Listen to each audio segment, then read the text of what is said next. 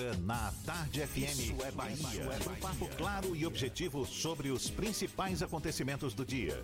Um programa com a marca do Grupo A Tarde de Comunicação e do Bahia Notícias. Para botar tempero no começo da sua manhã. Isso é Bahia. Isso é Bahia. Apresentação: Jefferson Beltrão e Fernando Duarte. Isso é Bahia. Oferecimento Ferreira Costa. Tudo para casa, construção e decoração. Salve, salve, bom dia! Seja bem-vindo, seja bem-vinda. Estamos começando mais um Isso é Bahia. E vamos aos assuntos que são destaque nesta quarta-feira, 22 de julho de 2020. Prefeitura de Salvador anuncia medidas para a retomada da economia. Capital diminui ainda mais taxa de ocupação de leitos de UTI. Brotas, Pituba e Pernambués têm mais casos de Covid-19 que cidades do interior do estado. Bahia tem 45 novas mortes provocadas pela doença. Concurso da Prefeitura de Serrinha é adiado mais uma vez por causa da pandemia do novo coronavírus. UFBA mantém suspensão de atividades presenciais e aprova semestre suplementar remoto. Justiça determina prisão preventiva de suspeito de provocar queda de médica do quinto andar em armação. Câmara dos Deputados aprova novo Fundeb e amplia verba para ensino básico. Isso é Bahia! Esses são alguns dos assuntos que você acompanha a partir de agora, neste programa recheado de informação, com notícias, bate-papo, comentários para botar tempero no começo da sua manhã, senhor Fernando Duarte. Bom dia! Bom dia, Jefferson. Bom dia, Paulo Roberto na operação, Rodrigo Tardio, Vanessa Correia, Igor Barreto na produção. E um bom dia para os nossos queridos ouvintes, aqueles que seguem a quarentenados em isolamento social, mas também todos aqueles que demandam sair de casa, profissionais da área de saúde, da área de segurança pública, rodoviários, metroviários, motoristas de táxi, de aplicativo, frotistas e tantas outras atividades que não podem parar, a exemplo de profissionais que atuam no ramo de supermercados, farmácias, açougues, padarias. Sejam todos muito bem-vindos a mais uma edição do Isso é Bahia, que vocês sabem, começa com o cheiro de café de Paulo Roberto, que ele traz aqui para o estúdio só para deixar todo mundo morrendo de inveja. Essa bacia parece que está aumentando de tamanho a cada dia. Olha, a gente lembra, você nos acompanha também pelas nossas redes sociais. Tem o nosso aplicativo pela internet no atardefm.com.br. Pode também nos assistir pelo canal da Tarde FM no YouTube, se preferir pelo portal à tarde. E claro, fique à vontade para participar, enviar suas mensagens, suas, seus comentários, críticas, sugestões. Fique à vontade. É um prazer ter a sua participação aqui conosco.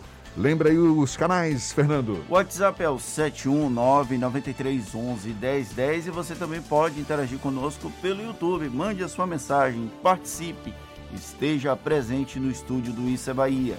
Tudo isso e muito mais a partir de agora para você.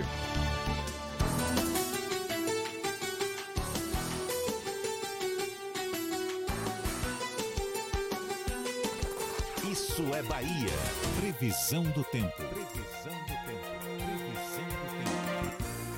A quarta-feira amanheceu com o céu parcialmente encoberto aqui na capital baiana, o sol no meio de nuvens, muitas nuvens sim.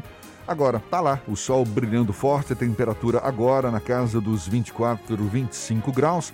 Ives Macedo, é quem tem as informações do tempo, é quem diz pra gente se vai chover, se vai continuar o sol ao longo do dia. Seja bem-vindo, bom dia, Ives. Olá, Jefferson, muito bom dia para você, bom dia, Fernando Duarte, Paulinho e todo mundo que já levantou da cama e já está acompanhando o programa Isso é Bahia aqui na Tarde FM. Nessa minha primeira participação, eu trago a previsão do tempo para Salvador e região metropolitana, que devem ter um dia muito parecido com o de ontem.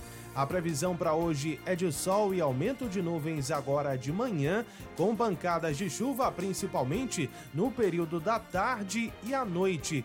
A temperatura oscila entre 21 e 29 graus. Com a Western Union é fácil enviar dinheiro para exterior, seja na loja pelo telefone ou aplicativo W Brasil. Western Union, líder global em transferência de dinheiro. É com você, Jefferson. Eu volto daqui a pouco com a previsão do tempo para o interior do estado. Tá combinado então, até já. Ibis, aqui na Tarde FM 7 e 6. Isso é Bahia. Pois é, se na iniciativa privada mais de 9 milhões de brasileiros, de trabalhadores, tiveram salários suspensos ou reduzidos em até 75% por causa da pandemia, no serviço público, deputados e senadores tiveram um adiantamento. É isso sim. Cada um deles recebeu 50 mil reais brutos, conforme indicado na folha de pagamento de junho. Essa quantia se refere ao salário mensal mais a antecipação de metade da gratificação natalina, prática que já é exercida pelo Congresso Nacional anos passados. Nenhum benefício dos parlamentares foi alterado nesse período. Já para o trabalhador brasileiro, não faltaram impactos da crise econômica em decorrência do novo coronavírus. Essa antecipação do 13º de deputados e senadores é tema do comentário político de Fernando Duarte. Isso é Bahia. Política. A Tarde FM. Farinha pouca, meu pirão primeiro. O ditado familiar que eu cresci ouvindo não para de fazer sentido quando eu paro para analisar o comportamento dos políticos brasileiros. Ontem veio a público que deputados e senadores receberam, junto com o já gordo contra-cheque do mês de junho, a primeira parcela da gratificação natalina, o equivalente ao 13º salário dos parlamentares. É a cota de sacrifício que eles fazem, não é mesmo? Desde o início da pandemia, é esperado algum gesto da classe política para tentar colaborar com a iminente crise econômica que vai abater o país por conta da pandemia do coronavírus. Ainda no começo da quarentena, chegou a haver uma pressão para uma redução dos salários de deputados e senadores. Porém, o assunto caiu no esquecimento com a mesma velocidade com que surgiu. Não era interessante diminuir as benesses? Imagina cortar os próprios proventos. Melhor fazer caridade com o chapéu alheio. Em um contexto em que mais de 9 milhões de brasileiros da, da iniciativa privada tiveram salários suspensos ou reduzidos em até 75%. É uma piada de muito, mas de muito mau gosto saber que os representantes do povo sequer se deram ao trabalho de adiar, mesmo que temporariamente, o acesso a uma gratificação típica do final do ano. Infelizmente, não surpreende ninguém, mesmo que o Congresso Nacional tinha, tenha tido uma atuação menos constrangedora do que o Executivo ao longo dos últimos meses. Antes que os defensores dos deputados e senadores ressaltem que é uma tradição o pagamento antecipado de metade da gratificação natalina no meio do ano, pergunte a um trabalhador que teve a renda reduzida por conta da Covid-19 se ele concorda ou se os milhares brasileiros que perderam a renda e estão no vácuo da ausência do Estado por não terem conseguido acesso ao auxílio emergencial concordam com esse direito. Eu tenho certeza que esses são apenas dois exemplos de pessoas que não estariam nem um pouco contente com vossas excelências. Não era uma questão de deixar de ter acesso ao 13 terceiro, travestido de gratificação natalina era segurar um pouco para não demonstrar tanto desprezo pela população que está à beira do colapso econômico por conta da falta de tato também do sistema político. Ninguém quer tolher os direitos dos ilustríssimos parlamentares. No máximo, torcer para que esse dinheiro público fosse mais bem gasto do que para engordar as contas gordas de quem não está passando aperto.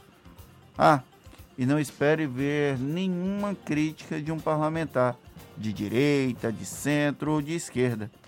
Quando o assunto é o benefício próprio, ninguém vai meter uma colher nesse pirão. É, dois pesos e duas medidas, né, Fernando? Nenhum, nenhum benefício dos parlamentares sofreu alteração nesse período de pandemia. Estamos falando aqui também de que da, da, da, verba mensal de gabinete, que é de 111 mil reais, o cotão, chamado cotão, que vai de mais de 30 mil até 45.600 reais para gastos com alimentação, transporte e por aí vai. Você lembra que o presidente da Câmara, Rodrigo Maia, ele chegou a dizer, não é? Falou em público que estaria aberto a um diálogo para reduzir salário e verbas que atingisse os três poderes, mas depois acabou recuando com o ministro Paulo Guedes afirmando que era contrário, não é? A corte nos vencimentos dos servidores públicos. Infelizmente, o Congresso Nacional fez uma tem, teve uma atuação importante nesse processo da pandemia do coronavírus, aumentou o valor referente ao auxílio emergencial, pressionou o governo em muitas pautas mas quando o assunto é cortar na própria carne, os deputados e senadores pouco se importam. Na verdade, eles até se importam o suficiente, mas para não cortar nenhum tipo de benefício. É muito fácil, como eu falei, fazer caridade com o chapéu alheio. Agora são 7 e 12 e os números mais atualizados da pandemia aqui na Bahia o estado contabilizou 45 novas mortes em decorrência do novo coronavírus nas últimas horas. Com isso, já foram registrados um total de 2.936 vítimas, segundo o boletim divulgado ontem pela Secretaria Estadual da Saúde. Também foi informado que 3.552 pessoas se infectaram pelo coronavírus, superando a marca de 125 mil contágios. Dentro do número total de contaminações, já constam mais de 112 mil pacientes curados. E o Ministério da Saúde divulgou ontem que foram registradas 1.367 mortes pela Covid-19 em 24 horas no Brasil. Também em um só dia, 41.008 pessoas se contaminaram pelo vírus. O país tem no total mais de 81 mil mortes devido à doença e mais de 2 milhões e 100 mil casos confirmados. Ainda de acordo com o Ministério da Saúde, mais de 1 milhão e 400 mil pessoas estão curadas da doença. A taxa de ocupação de leitos de UTI adulto para pacientes com coronavírus continua diminuindo aqui na capital baiana. Após passar dois dias seguidos com 75%, ontem a taxa atingiu 74%, conforme dados disponibilizados tanto pelo governo do estado quanto pela prefeitura. O patamar aproxima a capital baiana de ativar a fase 1 da flexibilização das atividades econômicas, que inclui reabertura de shoppings, comércios de rua, templos religiosos e drive-in.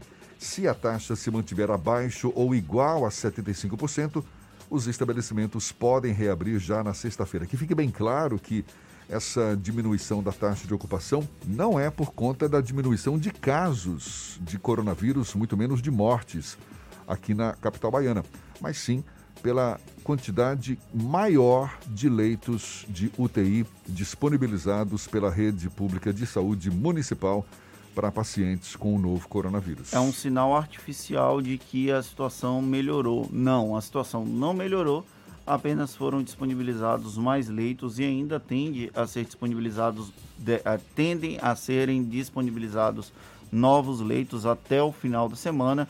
Então, para isso, por isso é preciso que as pessoas ainda mantenham um certo controle. E a gente vai observar também o seguinte: é possível até que Salvador atinja os 70%, que é o percentual máximo para a fase 2. Só que para entrar na fase 2 é necessário permanecer no mínimo 14 dias na primeira fase da reabertura das atividades. Agora são 7 e 15 na Tarde FM.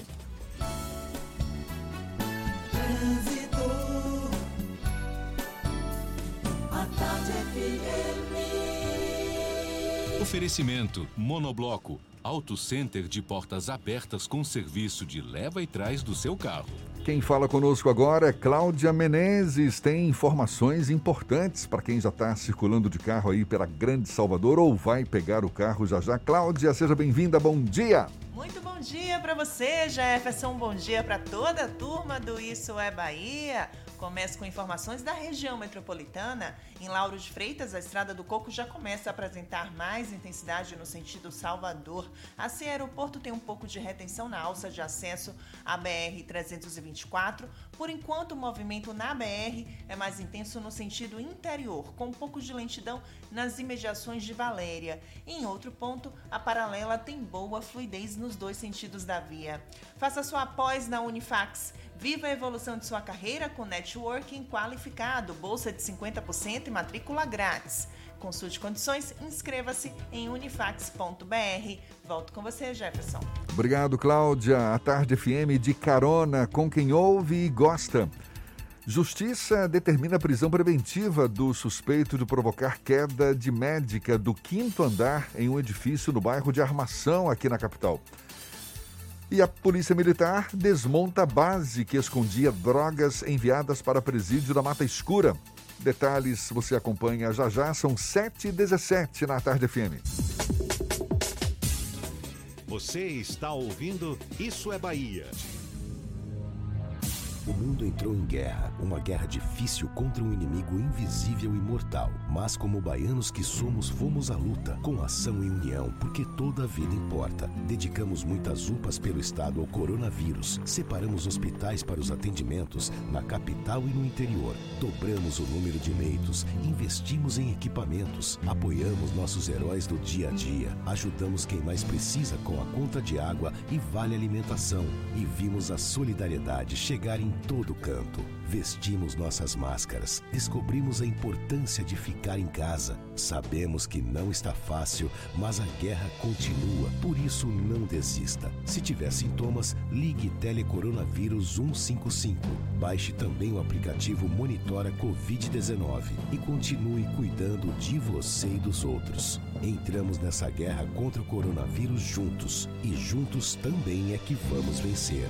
Governo do Estado. Cuidar das pessoas nunca foi tão importante. Faça o vestibular de medicina da Unime e realize seu sonho de ser médico. Venha aprender em laboratórios avançados que simulam a realidade para se tornar um profissional bem preparado. E desde o primeiro semestre, você pode participar dos campos de prática, acompanhando o atendimento a pacientes nos postos de saúde do estado. Inscreva-se até o dia 10 de agosto. unime.edu.br Unime, todo dia é dia de acreditar. Assembleia Legislativa da Bahia. Plantão permanente contra o coronavírus. Aprovando o pagamento de três meses de água para mais de 233 mil famílias. Desburocratizando os processos de compra de aparelhos e materiais de saúde. Garantindo auxílio às famílias dos profissionais de saúde que perderam a vida contaminados. Ampliando prazos de pagamento das dívidas do Estado para direcionar recursos ao combate. Juntos, Juntos vamos fazer valer a nossa força, força e vencer o coronavírus. Alba, Assembleia Legislativa da Bahia. Monobloco, o pneu mais barato da Bahia. 0800 111 70 80 e a hora certa. A tarde FM 7 e 18. Você sabia que na Monobloco toda a energia elétrica utilizada para consertar o seu carro é captada de placas solares? E que o óleo trocado do seu carro vai para reciclagem para ser refinado novamente? E que na Monobloco os pneus velhos deixados pelos clientes podem virar chachim, cadeira e até asfalto? Não sabia? Então se ligue. Monobloco faz tudo de mecânica e tem o pneu mais barato da Bahia. Água de Meninos, Lauro de Freitas e Abrantes. 0800 111 7080. Voltamos a apresentar Isso é Bahia. Um papo claro e objetivo sobre os acontecimentos mais importantes do dia. Agora são 7h19, a gente vai para a redação do portal Bahia Notícias. Nosso parceiro aqui no Isso é Bahia, Lucas Arras, é quem está a postos. Tem novidades para gente. Bom dia, Lucas. Muito bom dia, Jefferson. Bom dia para quem nos escuta aqui na capital do estado. Mesmo com a urgência, a reforma tributária terá caminho árduo no Congresso Nacional na avaliação de deputados e senadores eleitos pela Bahia. A comissão mista do Congresso que discute a reforma tributária e está suspensa desde o final de março, segue sem um novo cronograma de trabalho. Mas, apesar da expectativa do início do debate sobre o tema e o pedido de urgência para a tramitação de, do projeto, baianos que participam da comissão pregam cautela. Para o senador Ângelo Coronel, a discussão só deve começar após o fim da pandemia do novo coronavírus, por a questão, pela questão tributária ser uma matéria sensível, nas palavras do senador. A reforma tributária é considerada importante para a reabertura da economia do país. Além de Coronel, a Bahia será re representada na comissão mista pelos senadores Jacques Wagner e Otto Alencar, além dos deputados federais João Roma e Afonso Florense. E olha só, um cientista baiano utiliza o cacau em um estudo para criar um medicamento contra a Covid-19. A pesquisa ganhou o apoio da FAPESB e está avaliando se enzimas presentes no cacau podem atuar contra as moléculas presentes no coronavírus. O pesquisador Carlos Pirovani, da UESC, Universidade Estadual de Santa Cruz, acredita que as enzimas presentes no cacau podem desabilitar a estrutura molecular que permite que o coronavírus infecte alguém. O cacau, que é esse importante fruto para a economia do sul da Bahia, já tem seu potencial testado contra outras doenças. E aí, será que a gente vai ter um medicamento à base de cacau? Volto com vocês, Jefferson Fernando. Valeu, valeu, valeu. Tomara que esse medicamento dê um resultado bacana, né? Ah. Pesquisa desenvolvida aqui na Bahia, tem tudo pra gente ficar na torcida de dar certo. Estamos na torcida sim. Agora são 7h22. Mais uma ferramenta online destinada ao registro de reclamações dos consumidores. É o Formulário Eletrônico de Atendimento, lançado pelo Procon Bahia. A gente vai entender melhor o funcionamento dessa nova fer- ferramenta, conversando agora com o superintendente do Procon Bahia, Felipe Vieira. Mais uma vez, o nosso convidado aqui no Issa Bahia. Seja bem-vindo, Felipe. Bom dia para você. Muito bom dia, Jefferson. Muito bom dia, Fernando. Bom dia a todos os ouvintes do Isso da Bahia, aí na Terra. Felipe, é uma ferramenta destinada a reclamações contra empresas locais, regionais, também de menor porte, que ainda não estejam cadastradas na plataforma consumidor.gov.br. É isso mesmo? Perfeita leitura, Jefferson. Isso daí é uma alternativa que o Procon Bahia criou, porque a nossa plataforma oficial de atendimento passa a ser aí o site www.consumidor.gov.br, mas para estar nessa plataforma pressupõe a assinatura de um termo de cooperação, pressupõe passar alguns dados lá para Brasília, que coordena toda a, a dinâmica dessa plataforma virtual. Como o Procon Bahia sabe que aqui na Bahia tem empresas que não funcionam é, em nível nacional, ou são empresas regionais, ou até mesmo empresas de serviços que não aderiram ainda a essa alternativa, a gente sabe que pode haver falhas na relação do consumo e não poderíamos deixar nenhum consumidor desassistido. Então, como alternativa de atendimento, um segundo canal que a gente tem de meio remoto, em razão também da pandemia, criamos esse formulário virtual de atendimento que é disponível no site da nossa Secretaria de Estado, que é a Secretaria de Justiça, Direitos Humanos e Desenvolvimento Social. Então é fácil do consumidor acessar, já está ali na homepage, né? já está no início, na tela inicial tem um bannerzinho que é facilmente identificado, o consumidor faz o seu registro de reclamação individual, pode obter a solução de qualquer problema que ele tenha vivenciado aqui, como se estivesse no balcão de atendimento do PROCON. Mas, porém, é isso, a segurança, sua tranquilidade de estar em casa e, na eventualidade, se ele precisar, é só usar máscara. É uma ferramenta que pode ser acessada então na, no site justiçasocial.ba.gov.br. E é uma ferramenta que veio para ficar, Felipe? Com certeza, essa é uma ferramenta alternativa porque a gente tem dois, dois, duas fontes principais de recebimento dessa reclamação, que era o site, ele já existe há cerca de seis anos, e a, o atendimento presencial.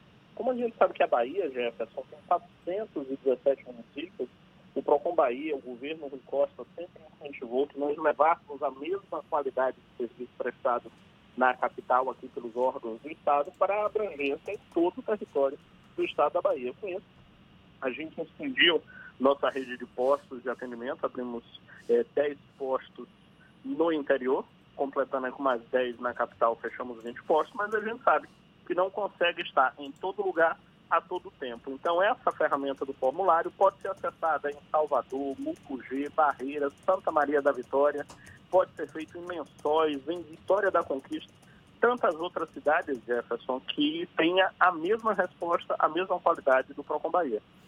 O que é necessário para fazer essa reclamação nessa plataforma, Felipe? Quais são os documentos que precisam ser anexados? A plataforma ela é intuitiva para facilitar o acesso da população a ela?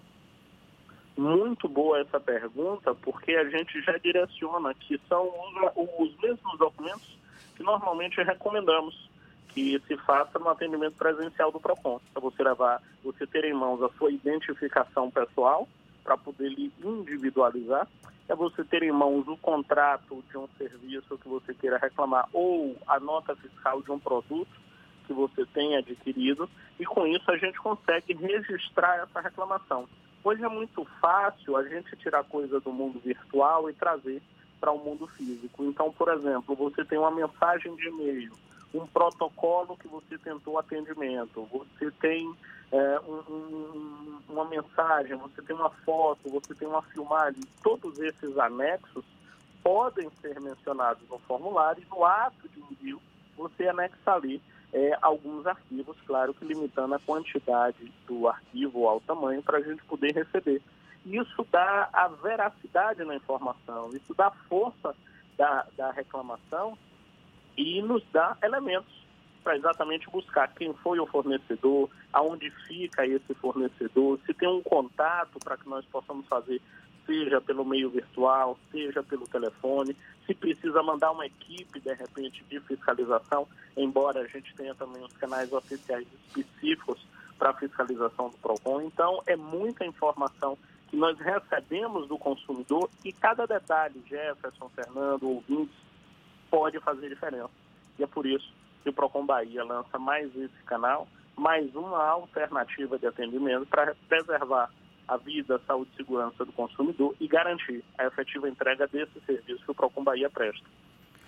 Felipe, é natural que nesse tempo de pandemia o Procon esteja é, priorizando, digamos assim, o atendimento remoto, não é? O, essas ferramentas online, como esse novo formulário que a gente está falando agora. Isso tem impactado no atendimento do PROCON? Eu falo do ponto de vista da eficácia, da rapidez. Tem havido alguma, algum aumento de demanda por conta dos consumidores e impactado no, na, na, na, na prestação do serviço do PROCON? Como é que se avalia essa situação? Olha, Jefferson, é uma análise bem interessante da gente acompanhar, porque o que nós percebemos, na verdade, foi uma migração, como normalmente está acontecendo com as relações de consumo, eu vou dizer aqui que no Bom Baianês, queridos ouvintes, nós tínhamos pessoas que iam para a Avenida 7, o PROCON fica ali próximo da Avenida 7, que é na Carlos Gomes, né, na, nossa, na nossa sede, apesar dos postos em pontos estratégicos da cidade, da nossa capital e também no interior, mas no Bom Baianês o povo gostava de ir lá bater perna na rua, de pesquisar um preço, de verificar, de conhecer o produto, de ver oportunidades de compra e tudo isso passou a ser feito agora na internet, no meio virtual.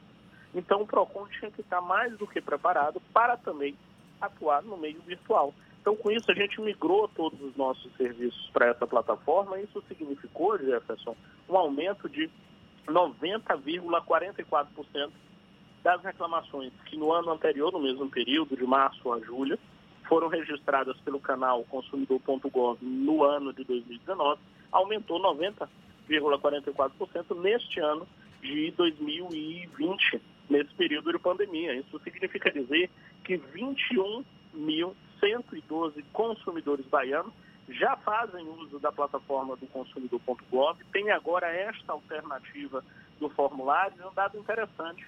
No primeiro dia, mesmo havendo o site já, a plataforma do consumidor.gov, no primeiro dia em que anunciamos esse formulário, a gente já pode trazer esse balanço para você, que foram registradas 70 novas reclamações através desse formulário. Então veja como havia uma demanda reprimida, veja como havia essa necessidade da população. Eu vou dar um exemplo aqui, pelo fato de ser real e muito recorrente para os baianos, uma empresa que sempre teve uma participação muito intensa lá no PROCON, a Embasa.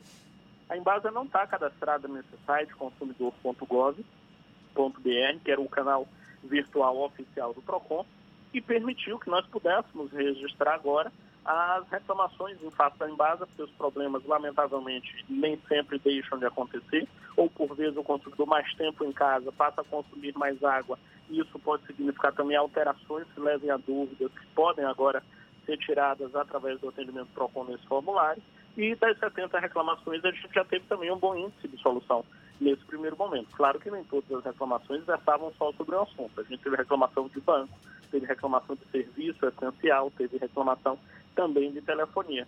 No caso específico da plataforma do consumidor.gov, que permite uma comparação com o ano passado, quando ela já existia, a gente percebeu que 25%, um quarto, Jefferson, das reclamações, 25% versam sobre problemas financeiros, pessoas que têm aí dúvidas com relação às contas a pagar, muita gente com a mão na cabeça, muita gente com dúvida no cartão de crédito, muita gente que está no crédito rotativo.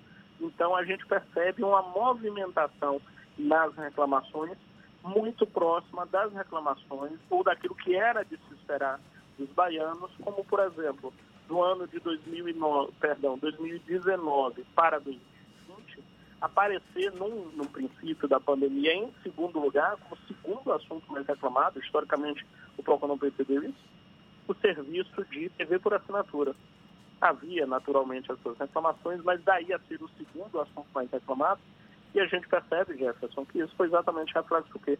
Da pessoa estar mais tempo em casa, e estando mais tempo em casa, a pessoa então fazer uso daquele serviço que antes ele poderia usar ou eventualmente, ou de repente, pela crise financeira, ele precisa desfazer, ele precisa rever o contrato, ele precisa reconsiderar seus pontos. É, é realmente Felipe, um raciocínio bastante interessante. É, Felipe, deixa eu mudar de assunto, aproveitar que você está tendo essa participação conosco, você que é um especialista em direito do consumidor, e é um assunto que certamente interessa a muitos consumidores, especialmente quem tem carro, quem é proprietário de veículo. É uma situação que ocorre, por exemplo, já nos Estados Unidos. Muitos consumidores lá foram restituídos espontaneamente por seguradoras de veículos por conta dessa pandemia do coronavírus.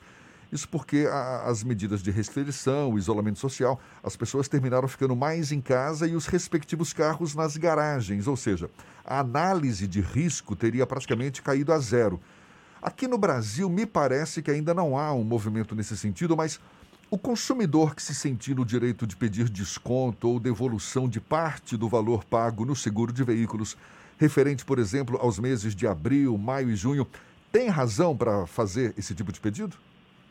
Olha, Jefferson, essa pergunta só mostra como você é sensível à causa do consumidor, como você está antenado exatamente com as principais discussões, porque exatamente esse problema da redução do custo ou a redução dos valores que a gente tem para seguro está sendo demandada pelo Procon Bahia. O Procon Bahia hoje preside a Associação dos Procons do Brasil e nós já questionamos exatamente ao Comitê Nacional das Seguradoras por que, que na hora de aumentar é tão rápido e na hora de eventualmente abaixar ou trazer esse benefício ao consumidor há tanta demora? Então, de fato, como é, diminuiu o risco a que o veículo está exposto, ao, a, ao trânsito, à circulação, até mesmo é, dentro da cidade, quanto em estradas, a gente sabe das medidas restritivas em todo o país, isso significa também redução dos riscos a que o carro está exposto e com certeza deveria significar também a redução do valor do prêmio do seguro que o cidadão paga. A gente ainda não obteve respostas, mas é algo que está na pauta, na ordem do dia de todos os PROCONs no Brasil. Então, essa é uma sensibilidade muito grande que nós temos em comum, Jefferson. Ah, então vamos ficar atentos. Tá certo, valeu. Muito obrigado, Felipe, Felipe Vieira, superintendente do PROCON Bahia, conversando mais uma vez conosco aqui no Issa Bahia. Muito obrigado pela atenção dada aos nossos ouvintes. Felipe, bom dia para você. Um bom dia, um forte abraço e seguimos à disposição de todos. Deixar só um abraço especial, Jefferson, a Alba Paiva, uma grande amiga minha que está ouvindo aí o programa e está fazendo aniversário hoje. Então, um beijo especial para ela. Maravilha, parabéns para Alba. E olhe, essa conversa vai estar disponível logo mais, você já sabe, nos nossos canais no YouTube, Spotify, iTunes e Deezer, 25 para as 8 na tarde FM.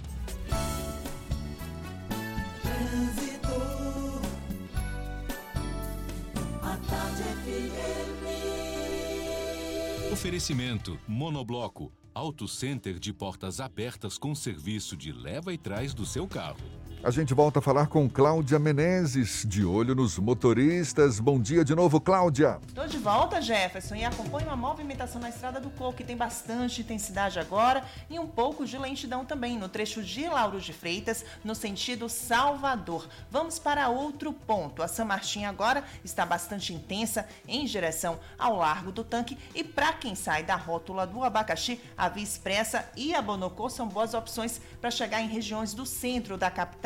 Você conhece a linha cremosa da Veneza? Tem creme de ricota e requeijão nas opções light e tradicional e os queridinhos cheddar e ervas finas. Veneza, um produto tradicionalmente gostoso. Volto com você, Jefferson. Obrigado, Cláudia. A Tarde FM de carona com quem ouve e gosta. Brotas, Pituba e Pernambués têm mais casos de Covid-19 do que cidades do interior do estado. Prefeitura de Salvador anuncia medidas para a retomada da economia. Assuntos que você acompanha ainda nesta edição. Agora 24 para as 8 na tarde FM. Você está ouvindo Isso é Bahia. Máscara! Bote a máscara! Pegue logo essa visão. Bote a máscara, irmão. Bote a máscara, irmão. Bote pra se proteger. Bote pra comprar o pão. Pois se precisar sair do metrô, do busão. Não, não vacile, não. Bote a máscara. Bote pra ir trabalhar. Bote pra se proteger. O baiano bom sempre as mãos.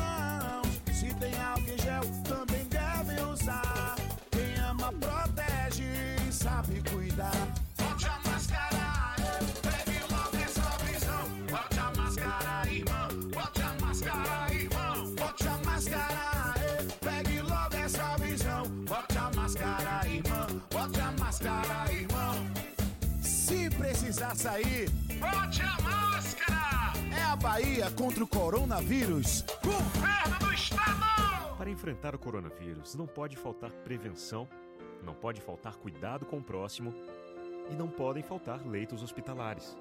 Por isso, a Prefeitura está entregando 99 novos leitos de UTI. Ao todo, são 267 leitos de UTI entregues pela Prefeitura, com toda a estrutura necessária para salvar vidas. Vamos vencer essa batalha juntos. Você continua se cuidando e a Prefeitura continua trabalhando. Prefeitura de Salvador. Você sabia que na Monobloco toda a energia elétrica utilizada para consertar o seu carro é captada de placas solares? E que o óleo trocado do seu carro vai para reciclagem para ser refinado novamente? E que na Monobloco os pneus velhos deixados pelos clientes podem virar chachim, cadeira e até asfalto? Não sabia? Então se ligue. Monobloco faz tudo de mecânica e tem o pneu mais barato da Bahia. Água de Meninos, Lauro de Freitas e Abrantes. 0800 111 7080. Central Papelaria, os melhores preços e a maior variedade em material escolar e escritório da Bahia e a hora certa. A Tarde FM, 22 para as 8. 3369 mil. Central Papelaria, variedade assim você nunca viu. 3369 mil, é só ligar. 3369 mil. Central Papelaria, você encontra tudo em material escolar. Tudo pro seu escritório, variedade fácil de estacionar. 3369 Ligue 3369 mil, a maior variedade em material escolar e de escritório. Central Papelaria Lauro de Freitas. 3369 mil. Voltamos a apresentar Isso é Bahia. Um papo claro e objetivo sobre os acontecimentos mais importantes do dia. Já já tem as dicas da Marcita para você. Primeiro a gente vai para a redação do Portal à Tarde. Thaís Seixas tem novidades para gente. Bom dia, Thaís. Oi, Jefferson, bom dia. Bom dia, Fernando, e a você que acompanha o Isso é Bahia. 23 estabelecimentos comerciais são interditados em apenas um dia nos sete bairros que estão com medidas restritivas regionalizadas em Salvador. Na última segunda-feira, a Força Tarefa da Secretaria Municipal de Desenvolvimento e Urbanismo realizou quase duas mil vistorias nos bairros da Liberdade, Nordeste de Amaralina, Águas Claras, Castelo Branco, Coutos e Fazenda Coutos. Além disso, também foram aplicados testes rápidos para a detecção da Covid-19, que resultaram em 266 casos positivos da doença. E o Tribunal de Justiça do Estado da Bahia vai apreciar na próxima quarta-feira a inconstitucionalidade da alíquota do ICMS da gasolina, imposto cobrado pelo governo do Estado para comercialização do combustível, que é de 28%. Segundo o TJ, o produto considerado essencial tem o mesmo imposto cobrado em itens não essenciais, como cigarro. A proposta foi feita pela Associação dos Policiais e Bombeiros Militares do Estado. A entidade alega que o ICMS cobrado sobre as vendas da gasolina é maior, inclusive, que o valor cobrado na comercialização de bebidas alcoólicas, que é de 25%. Essas e outras notícias estão no portal Atarde, atarde.com.br. Vamos ouvir as dicas da Macita. Shows, dança, teatro, música, diversão. Ouça agora as dicas da Marcita com Márcia Moreira. Olá, vamos às dicas para esta quarta-feira. Hoje eu faço mais uma live no meu Instagram. Desta vez o bate-papo é com o maestro Carlos Prazeres, regente da Orquestra Sinfônica da Bahia.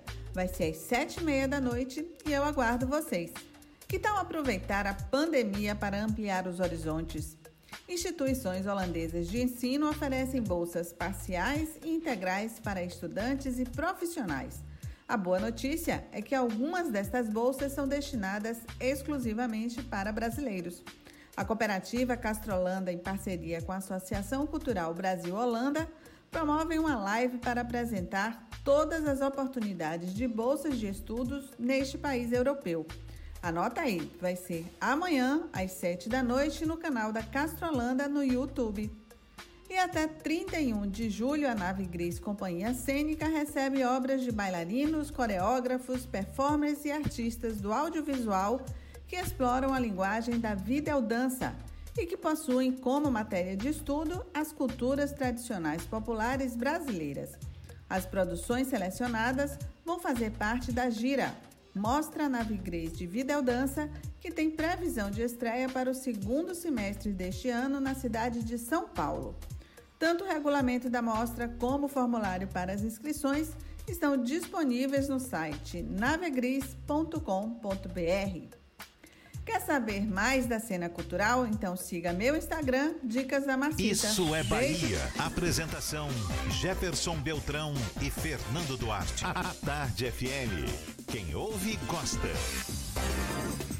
Uma situação que se tornou mais comum do que se esperava nesses tempos de pandemia, por mais que não fosse esse o nosso desejo, é o luto. Haja vista a quantidade de mortes, não é? Cada vez mais crescente mortes provocadas pelo novo coronavírus. E o que é mais doloroso em muitos dos casos, nem sempre com a possibilidade de a família se despedir do seu ente querido como normalmente fazemos, isso por conta dos riscos de infecção. E como lidar com essa situação da melhor forma possível? Como abordar da maneira mais conveniente, mais adequada, um paciente em estado terminal? É sobre essas questões que a gente conversa agora com a psicóloga especialista em oncologia pela residência multiprofissional, Lara Imperial, nossa convidada aqui no Issa Bahia. Seja bem-vinda. Bom dia, Lara. Oi, bom dia. Bom oh. dia a todos. Obrigada pelo convite. Muito obrigado também por aceitar o nosso convite. É um prazer tê-la aqui conosco. Lara, primeiro em relação a pacientes em estado terminal, existe um protocolo, digamos, uma abordagem que seja mais adequada para esse tipo de situação? As pessoas nem sempre estão preparadas, não é, para lidar com a morte quando ela está prestes a ocorrer. Você concorda? Isso, eu concordo.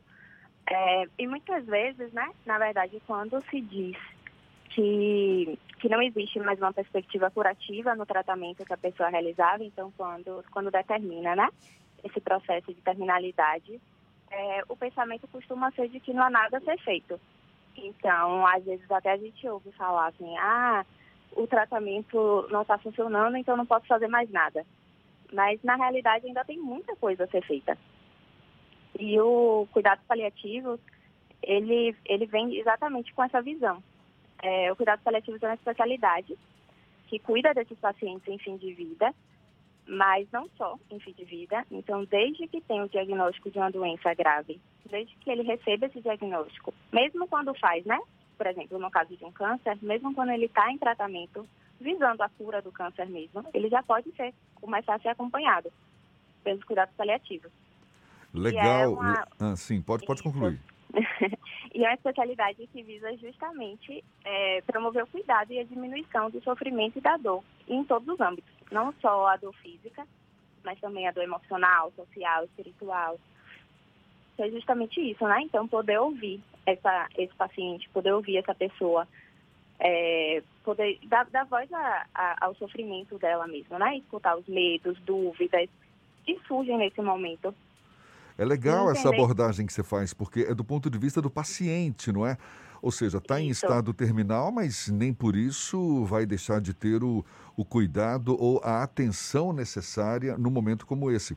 E aí você, como psicóloga, é, certamente valoriza, não é, esse tipo de abordagem.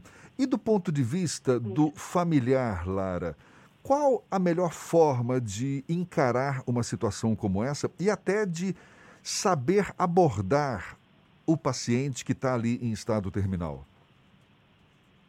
No, a família também ela é incluída em todo o processo, né? Porque o, o, o, diagnóstico da doença e todo o processo, o tratamento, esse processo de terminalidade, tudo isso afeta também a família junto com o paciente. A família está ali é, nesse processo também, também está em sofrimento. Então é muito importante exatamente acolher essa família. Então, é, a família muitas vezes ela não sabe como lidar com o paciente, né? Justamente isso, assim, acha que, que o paciente não pode ouvir, que o paciente não pode saber o que está acontecendo, tem esse medo, essa preocupação. É, acha que pode não aguentar, que pode sofrer, se, se souber, né? Que, que, por exemplo, que a doença não tem mais cura. Então, muitas vezes, o, é um, um, um fator assim, de proteção que a família quer esconder isso. E aí, na verdade, a gente, né, enquanto profissional, a gente tenta orientar essa família de como é importante que o paciente saiba o que está acontecendo. Porque ele, na verdade, ele percebe, é o corpo dele, então ele vai perceber que aquilo, que tem alguma coisa estranha, né, ele vai, vai perceber.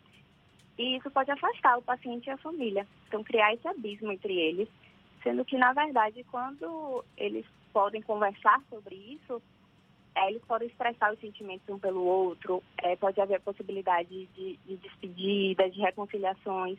E essas despedidas, nesse momento em vida, ainda né, nesse, nesse processo final, é muito importante e ajuda essa família depois, no luto pós-morte. A morte continua.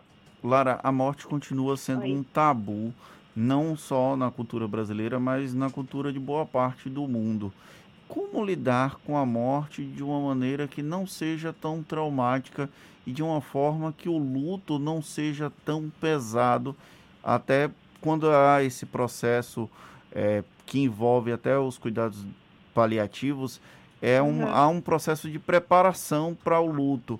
Mas em situações como nós vivemos hoje com a pandemia, às vezes não dá tempo de se preparar psicologicamente para lidar com o luto. Como achar um, ter, um meio termo que, que impeça que o impacto do luto acabe se transformando num processo depressivo ou em algum processo um pouco mais complexo e complicado? É, a morte é difícil, né? Não tem, não tem como a morte deixar de ser dolorosa. É, tem uma frase de um autor que estuda sobre luto que ele diz que o luto é o preço que pagamos pelo, pelo amor. E é justamente isso. A partir do momento que tem um vínculo, que tem uma relação com aquela pessoa, que você ama aquela pessoa, não tem como não sofrer quando ela morre. O luto é um processo normal. Esse sofrimento, né? essa tristeza, esse processo que, que muitas vezes se confunde mesmo com a depressão, é natural, é esperado. Mas o que se pode fazer é permitir que a pessoa possa passar por esse momento, passar por esse momento de dor, de tristeza, e, e as pessoas que estão próximas né, a ela poder ajudar de alguma forma. Então, se fazer ali presente, não, não diminuir aquele sofrimento, não tentar comparar aquele sofrimento, porque o luto ele é vivido de forma única por cada pessoa. E, e agora, né, principalmente nesse contexto da pandemia, é uma coisa que, que tem sido muito importante é porque os rituais de despedida que geralmente acontecem, eles têm sido impedidos atualmente de acontecer. Eu queria tocar nesse assunto, porque antes.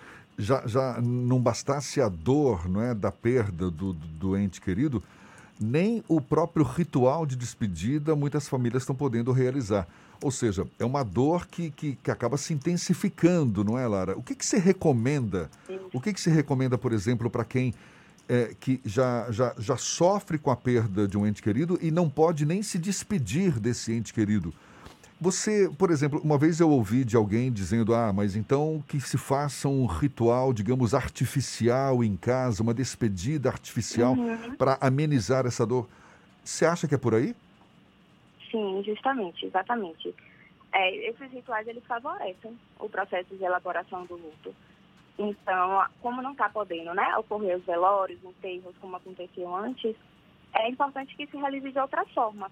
Então, tem gente que tem se, tem se feito, né? Muitos rituais, é, muitos velórios, muitas missas virtuais, que é a forma que a gente está tá lidando, né? Agora, nesse momento, essa, essa, essa onda mais virtual mesmo. E também cada pessoa ela pode realizar um próprio ritual de despedida da sua forma particular. Então, escrever uma carta, por exemplo, pode ser um ritual de despedida, né? Porque a pessoa está ali expressando sua emoção, está ali se despedindo de alguma forma. Então, cada um pode tentar fazer isso em casa, é, ou juntar a família que, que more junto, né? E tente fazer algo entre eles. Mas poder, poder fazer esse ritual de alguma forma para poder fechar esse ciclo mesmo. Como transformar a saudade do luto em algo mais para nostalgia e menos para a dor da saudade? Tem alguma fórmula, Lara? Isso é com o tempo, né? Não existe uma forma certa de se, de se viver esse luto. É, o luto, ele, ele ocorre ne- nessa oscilação mesmo. Muitas vezes a pessoa... O, o que existe, né? Que às vezes a gente acha que o luto, ele existe... Ele passa por fases. Então, que ele vai primeiro é, sofrer, que depois vai aceitar e pronto. E na realidade não é assim. É, o, o- a pessoa que perde uma pessoa que ama, ela pode voltar ainda para esse estado mais triste do luto, né? Então, assim, é, é como se ele ficasse um momento mais voltado para essa perda, então, um trabalho de luto mesmo, mais voltado para esse pesar, nesse sofrimento, sem querer dar continuidade às atividades da vida. Em outros momentos, ele está mais voltado exatamente para a retomada da vida. Então, ele vai oscilando entre esses dois lados e, e é um processo de transformação, não é um abandono né, da relação com quem morreu. Então, mesmo sem esquecer jamais essa pessoa, o enlutado ele vai percebendo que a vida ela pode e deve continuar a ser vivida. Então, a partir disso, vai se envolvendo em novos projetos, em novas relações e, e vai tocando a vida mesmo. Mas aquela saudade, aquela é, vai continuar existindo. Né? Então, vão ter momentos em que, mesmo depois de anos, que pode continuar vindo essa dor mais forte. Às vezes até uma lembrança, então, aniversário da pessoa, aniversário de morte, essas datas que vêm justamente para marcar e, como se tocasse naquela ferida ali. É, e vivenciar, vivenciar a dor é até um direito, não é, do ser humano, porque por mais que seja doloroso de fato perder um ente querido, a gente aprende com a dor, não é? A gente cresce com a dor e acho que na melhor das hipóteses saber lidar com essa dor é o que a gente procura fazer ao longo aí do nosso caminho, do nosso crescimento. Lara, muito obrigado. Lara Imperial, psicóloga Nada, agradeço. psicóloga especialista em oncologia pela residência multiprofissional. Um prazer falar com você. Muito obrigado e um bom dia. Bom dia. E essa conversa também vai estar disponível logo mais nos nossos canais no YouTube, Spotify, iTunes e Deezer. Seis minutos para as oito na tarde FM.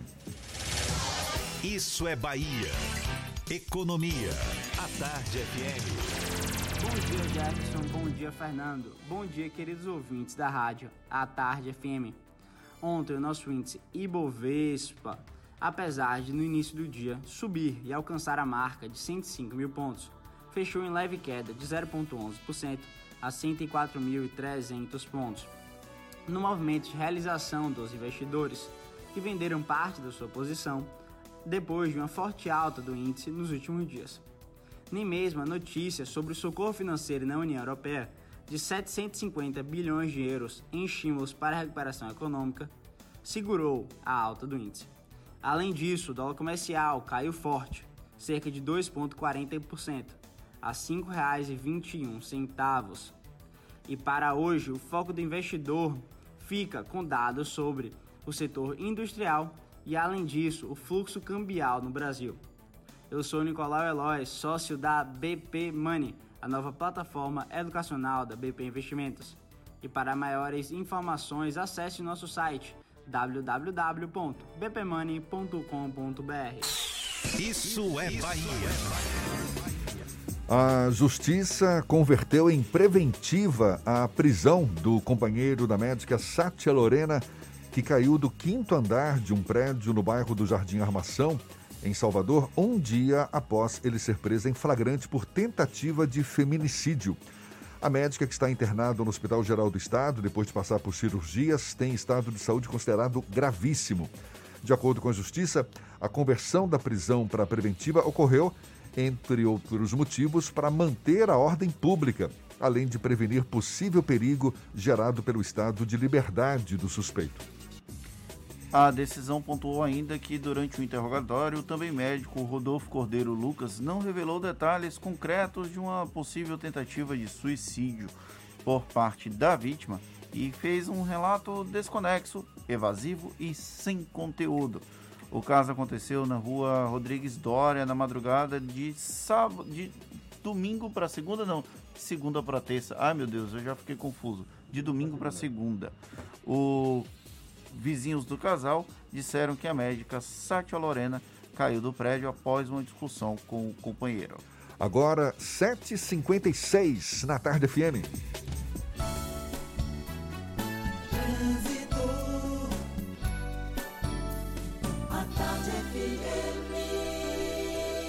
Oferecimento Monobloco, Auto Center de portas abertas com serviço de leva e trás do seu carro. A gente volta a falar com Cláudia Menezes. Novidades, Cláudia. Tô de volta, Jefferson. Vamos comigo para a Orla. Trecho entre Amaralina e Pituba em direção ao Costa Azul tem trânsito bastante intenso agora, com poucos de lentidão ali nas imediações da Praça Nossa Senhora da Luz na Pituba, por causa das obras nessa região ali entre Amaralina e Pituba. Vamos para outro ponto. A paralela tem boa fluidez nos dois sentidos nesse momento. A BR-324 continua bastante intensa, principalmente ali em Águas Claras, no sentido interior. Quem sai de plataforma já em outro ponto da cidade, no subúrbio, vai encontrar aí bastante lentidão na suburbana agora, principalmente ali no Lobato, em direção à região da Cidade Baixa. Este é o momento de levar seu negócio para a internet. Com a Local Web, você cria a presença digital da sua empresa e muito mais. Local Web, Big Tech para todo mundo. Volto com você, Jefferson. Obrigado, Cláudia. A Tarde FM de carona com quem ouve e gosta. Hora de mais um intervalo e a gente volta já já para falar para toda a Bahia. São 7h58 na Tarde FM. Você está ouvindo Isso é Bahia. Em um momento de tantas incertezas, acreditar nos seus sonhos é mais importante do que nunca. Por isso, faça como o Ebert, aluno de odonto da Unime. Ele veio do interior, encarou muitas dificuldades, mas não desistiu. Teve o apoio de muitos professores e hoje é um destaque na profissão. Vem também para a Unime. Essa é a hora de seguir em frente. Unime, todo dia é dia de acreditar. Faça já sua prova online. unime.edu.br. O mundo entrou em guerra, uma guerra difícil contra um inimigo invisível e mortal. Mas como baianos que somos, fomos à luta, com ação e união, porque toda a vida importa. Dedicamos muitas UPAs pelo estado ao coronavírus. Separamos hospitais para os atendimentos na capital e no interior. Dobramos o número de leitos, investimos em equipamentos, apoiamos nossos heróis do dia a dia, ajudamos quem mais precisa com a conta de água e Vale Alimentação e vimos a solidariedade chegar em todo canto. Vestimos nossas máscaras, descobrimos a importância de ficar em casa. Sabemos que não está fácil, mas a guerra continua, por isso não desista. Se tiver sintomas, ligue Telecoronavírus 155. Baixe também o aplicativo Monitora Covid-19 e continue cuidando de você e dos outros. Entramos nessa guerra contra o coronavírus juntos e juntos também é que vamos vencer.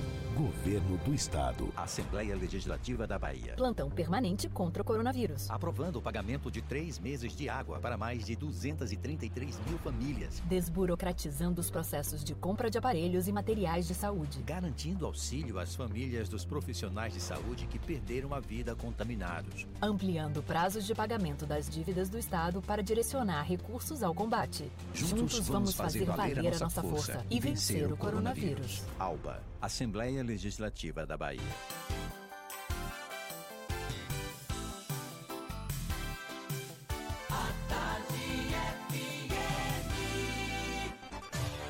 Atenção, emissoras afiliadas à Tarde FM. Em 5 segundos, isso é Bahia para todo o estado.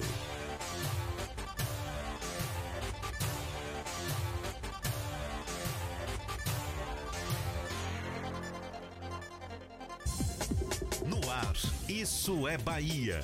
Informação com a marca do Grupo A Tarde e do Bahia Notícias. Política, segurança, saúde, cidadania. Isso é Bahia. Apresentação: Jefferson Beltrão e Fernando Duarte. A Tarde FM. Quem ouve, gosta. Salve, salve, bom dia! Seja bem-vindo, seja bem-vinda. A partir de agora, Isso é Bahia em rede com emissoras de todas as regiões do estado. E vamos aos assuntos que são destaque nesta quarta-feira, 22 de julho de 2020. Prefeitura de Salvador anuncia medidas para a retomada da economia. Capital diminui ainda mais taxa de ocupação de leitos de UTI. Brotas, Pituba e Pernambués têm mais casos de Covid-19 que cidades do interior do estado. Bahia tem 45 novas mortes provocadas pela doença. Concurso da Prefeitura de Serrinha é adiado mais uma vez por causa da pandemia do novo coronavírus. UFBA mantém suspensão de atividades presenciais e aprova semestre suplementar remoto. Justiça determina prisão preventiva de suspeito de provocar queda de médica do quinto andar de um prédio no bairro de Armação, em Salvador. Câmara dos Deputados aprova novo Fundeb e amplia a verba para ensino básico. Isso é Bahia, programa, você sabe, recheado de informação. Temos aqui notícias, bate-papo, comentários para botar tempero no começo da sua manhã. Senhor Fernando Duarte, mais um bom dia! Bom dia, Jefferson. Bom dia, Paulo Roberto na operação, Rodrigo Tardio, Vanessa Correia, Igor Barreto na produção e um bom dia para as nossas queridas emissoras parceiras e afiliadas. A Itapuí FM de Tororó, Eldorado FM de Teixeira de Freitas, RB Líder FM de Rui Barbosa, Serrana Líder FM de Jacobina, Baiana FM de Itaberaba, 93 FM de Jequié, Interativa FM de Itabuna, Ativa FM de Eunápolis, Cultura FM de Paulo Afonso, Líder FM de Irecê e Cidade FM de Luiz Eduardo Magalhães. Sejam todos muito bem-vindos a mais uma edição do Isso é Bahia. A gente lembra, você nos acompanha também pelas nossas redes sociais, tem o nosso aplicativo. Pela internet é fácil, é só acessar atardefm.com.br. Estamos aqui também pelo canal da Tarde FM no YouTube. Se preferir, pode nos assistir também pelo portal à tarde. E claro, marcar sua presença, enviar suas mensagens, dar aquele bom dia pra gente que será muito bem-vindo. Lembra aí, Fernando? O WhatsApp é o 71993111010 e você também pode interagir com a gente no canal do YouTube. Mande a sua mensagem, participe, se faça presente no estúdio do Isso é Bahia. Tudo isso e muito mais a partir de agora para você.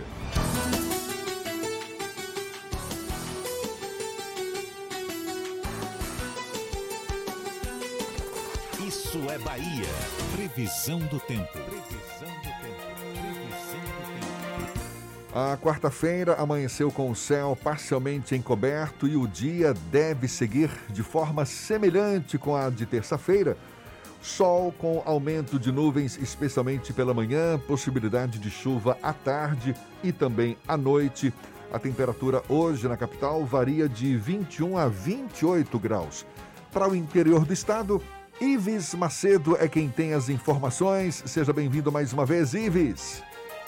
Olá, Jefferson, muito bom dia novamente para você. Bom dia, Fernando, Paulinho. Um bom dia especial para você do interior do estado que já está em nossa companhia aqui no programa Isso é Bahia. E nessa minha segunda participação, eu começo trazendo a previsão do tempo para a cidade de Luiz Eduardo Magalhães, no oeste do estado, que deve ter um dia de sol com algumas nuvens, mas não tem previsão de chuva para hoje. A mínima prevista é de 15 graus e a máxima de 31. Em Itororó não é muito diferente não, viu? O predomínio é de sol, pode ter aumento de nuvens agora de manhã, mas também não tem previsão de chuva. A mínima é de 18 graus e a máxima de 27. Na Estácio, novos alunos pagam meia, 50% de bolsa no curso todo e ainda 70% no primeiro semestre para cursos presenciais. Acesse estácio.br e se inscreva. É com você, Jefferson. Eu volto amanhã com mais informações do tempo. Tá combinado, Ives. Até amanhã. Agora, deixa eu ver aqui, 8 e 5 na tarde, FM. Isso é Bahia. A Câmara dos Deputados aprovou em dois turnos a PEC que torna permanente o Fundeb, o Fundo de Desenvolvimento e Valorização dos Profissionais de Educação, e eleva a participação da União no financiamento da educação infantil e dos ensinos fundamental e médio. O texto base da proposta foi aprovado em segundo turno por 492 votos a 6, além de uma abstenção. Segundo a relatora, deputada professora Dorinha Rezende, do DEM, a complementação da União para o Fundeb vai crescer de forma gradativa ao longo de seis anos, de 2021 a 2026, passando dos atuais 10% do total para 23%. Conforme a relatora, a medida terá grande impacto, já que a educação infantil concentra a maior demanda não atendida pela rede pública no país. Depois da aprovação na Câmara dos Deputados, o texto agora segue para avaliação do Senado.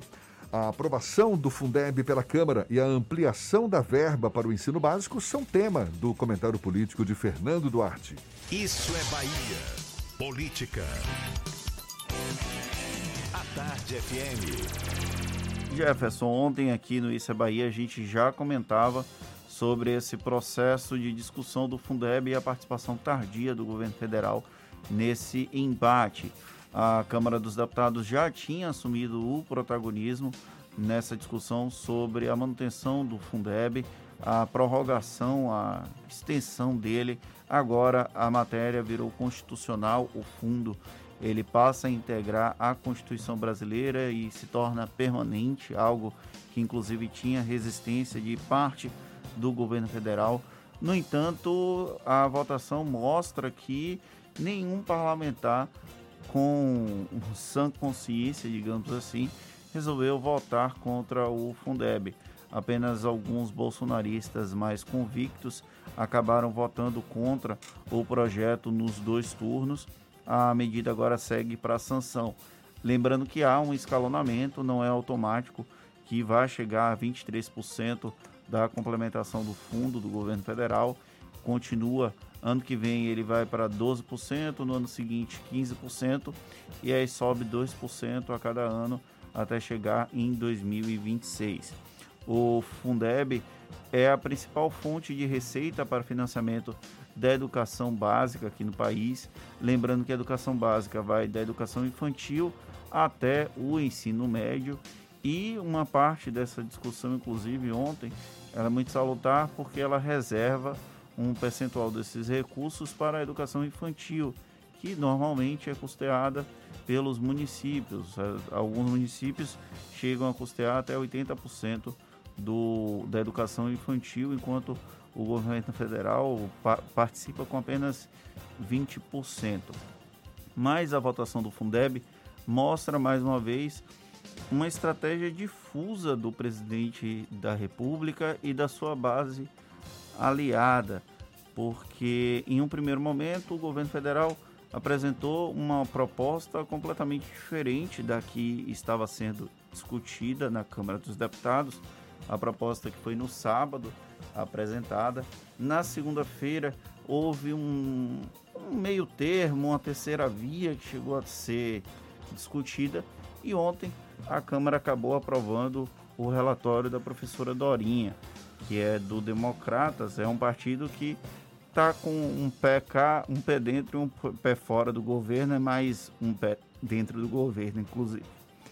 E foi uma derrota para o governo porque não havia a expectativa que a matéria fosse aprovada nos moldes que o Congresso Nacional estava prevendo, estava planejando. O governo tentou desidratar e aconteceu exatamente no mesmo dia em que o governo acabou entregando o esboço do que pode vir a ser a reforma tributária com a unificação do PIS/COFINS. Como o governo federal, a gente já entendeu que tenta parecer disperso e difuso, mas na verdade há um movimento articulado, é possível, inclusive, que esse tensionamento com o Fundeb tenha sido para que, quando a reforma tributária chegasse no Congresso Nacional, pareceria que o governo federal estava cedendo um pouco às benesses, aos interesses de deputados e senadores. Tudo é muito bem pensado, mas ontem a votação do Fundeb mostrou que a articulação política do governo federal, por mais que haja uma base em construção com a atração do Centrão, por exemplo, o governo ainda não consegue ter uma votação efetiva contra os, quando é contra os interesses dele. Então, o Fundeb foi aprovado ontem sem a votação do Centrão, que recém fez a adesão ao governo de Jair Bolsonaro.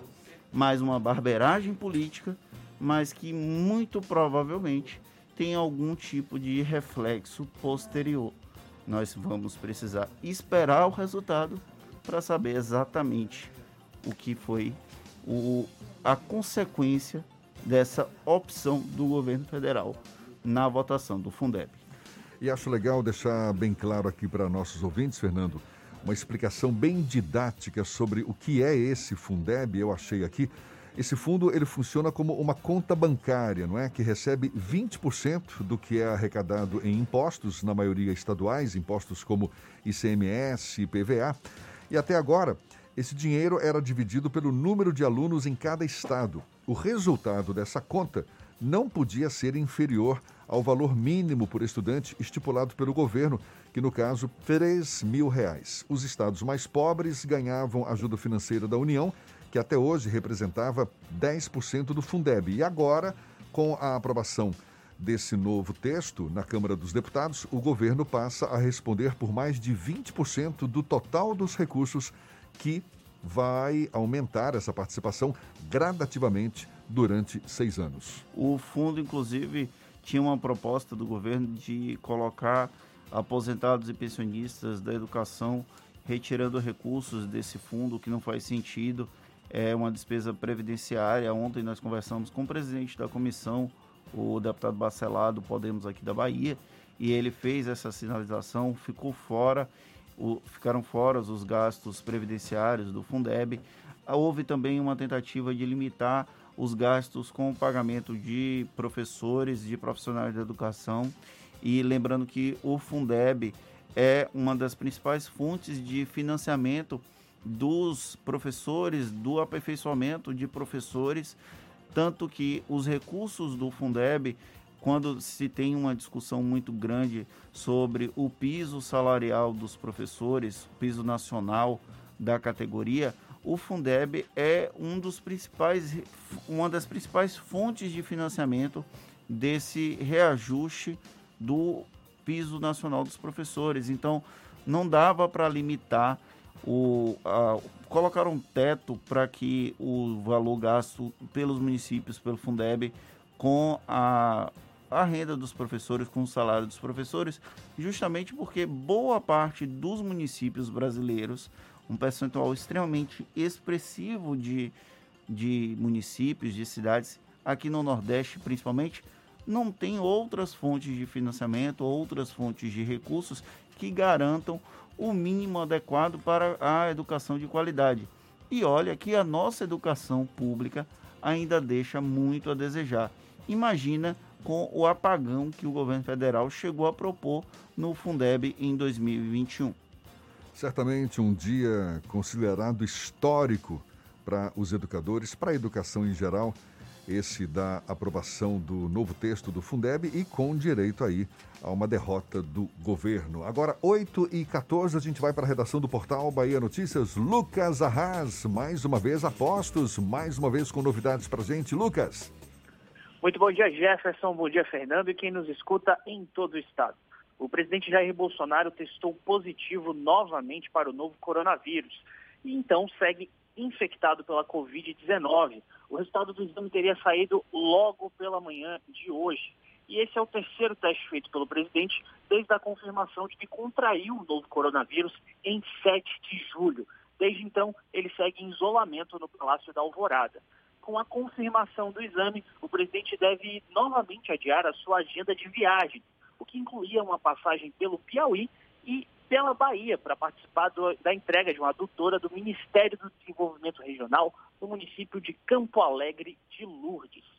E o médico Rodolfo Cordeiro Lucas, suspeito de jogar a também médica e sua companheira Sátia Lorena Patrocínio do quinto andar de um prédio em Salvador, disse que ela tinha ideias suicidas. Em depoimento à polícia, Lucas relatou que ela tomava remédio controlado e se automedicava. A família da, da médica nega. É importante destacar que a versão dada pelo médico em depoimento é diferente do que informou uma prima de Sátia. Segundo a familiar, os vizinhos relatam que o casal discutia e que Sátia pediu socorro antes de ser jogada do prédio aqui na capital baiana.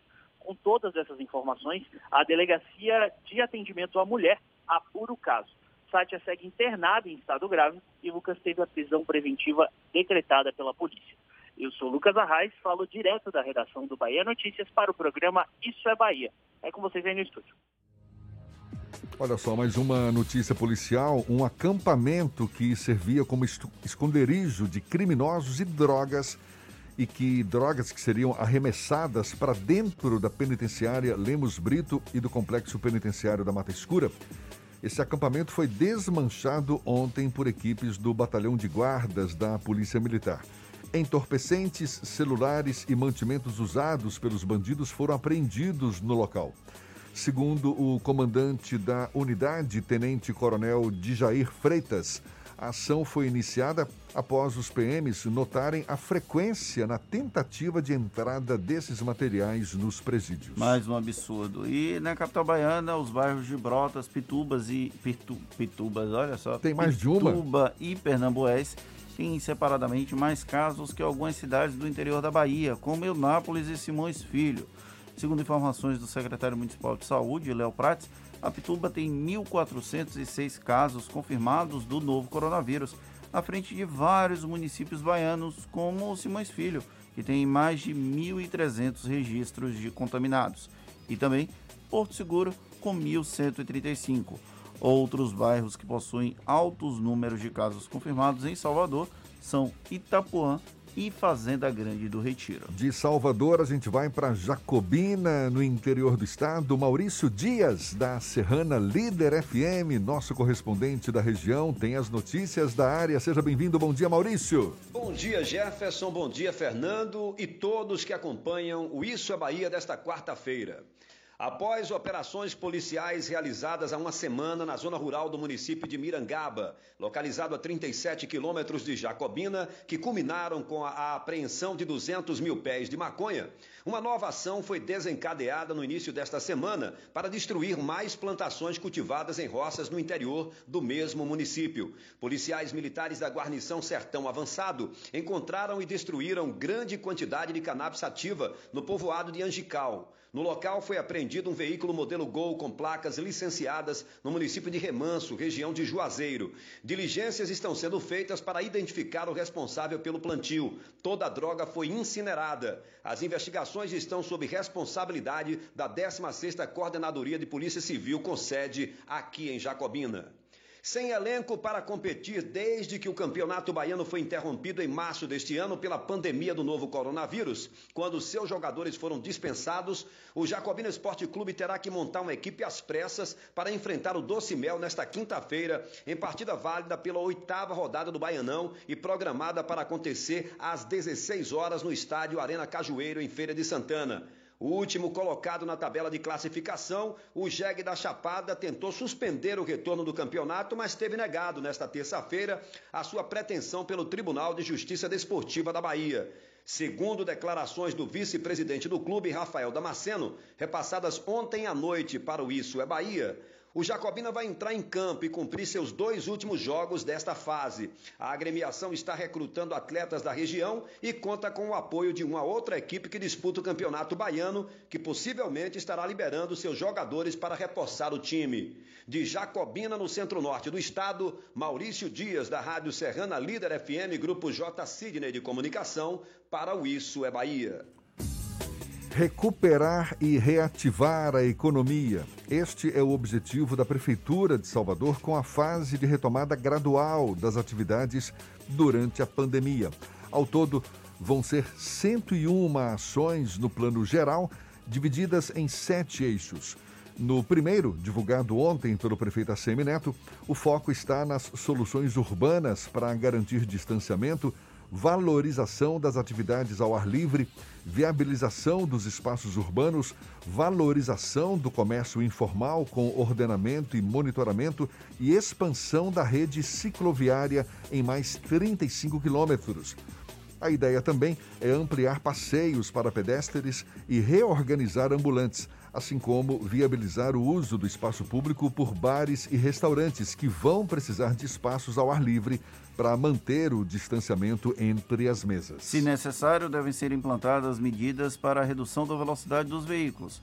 A Semineto destacou alguns locais como sugestão para implantação da ideia. Entre eles estão Porto da Barra, Jardim Brasil e Praça Ana Lúcia Magalhães. Os donos destes estabelecimentos que solicitem os espaços extras vão ter isenção da taxa TLP, que é a licença para exploração de atividades em áreas públicas. Muito bem, agora 8h21 e a gente vai para agora onde? Para o sul do estado, vamos para Itabuna. Johnny Batista da Interativa FM é quem fala conosco, tem as notícias da região. Bom dia, Johnny. Bom dia, Jefferson Fernando e a você que está com a gente no Isso é Bahia. Em Itabuna foram registrados 63 novos casos do novo coronavírus nas últimas 24 horas, subindo de 4.246 para 4.309 pessoas contaminadas. O município contabiliza 94 óbitos em função da doença.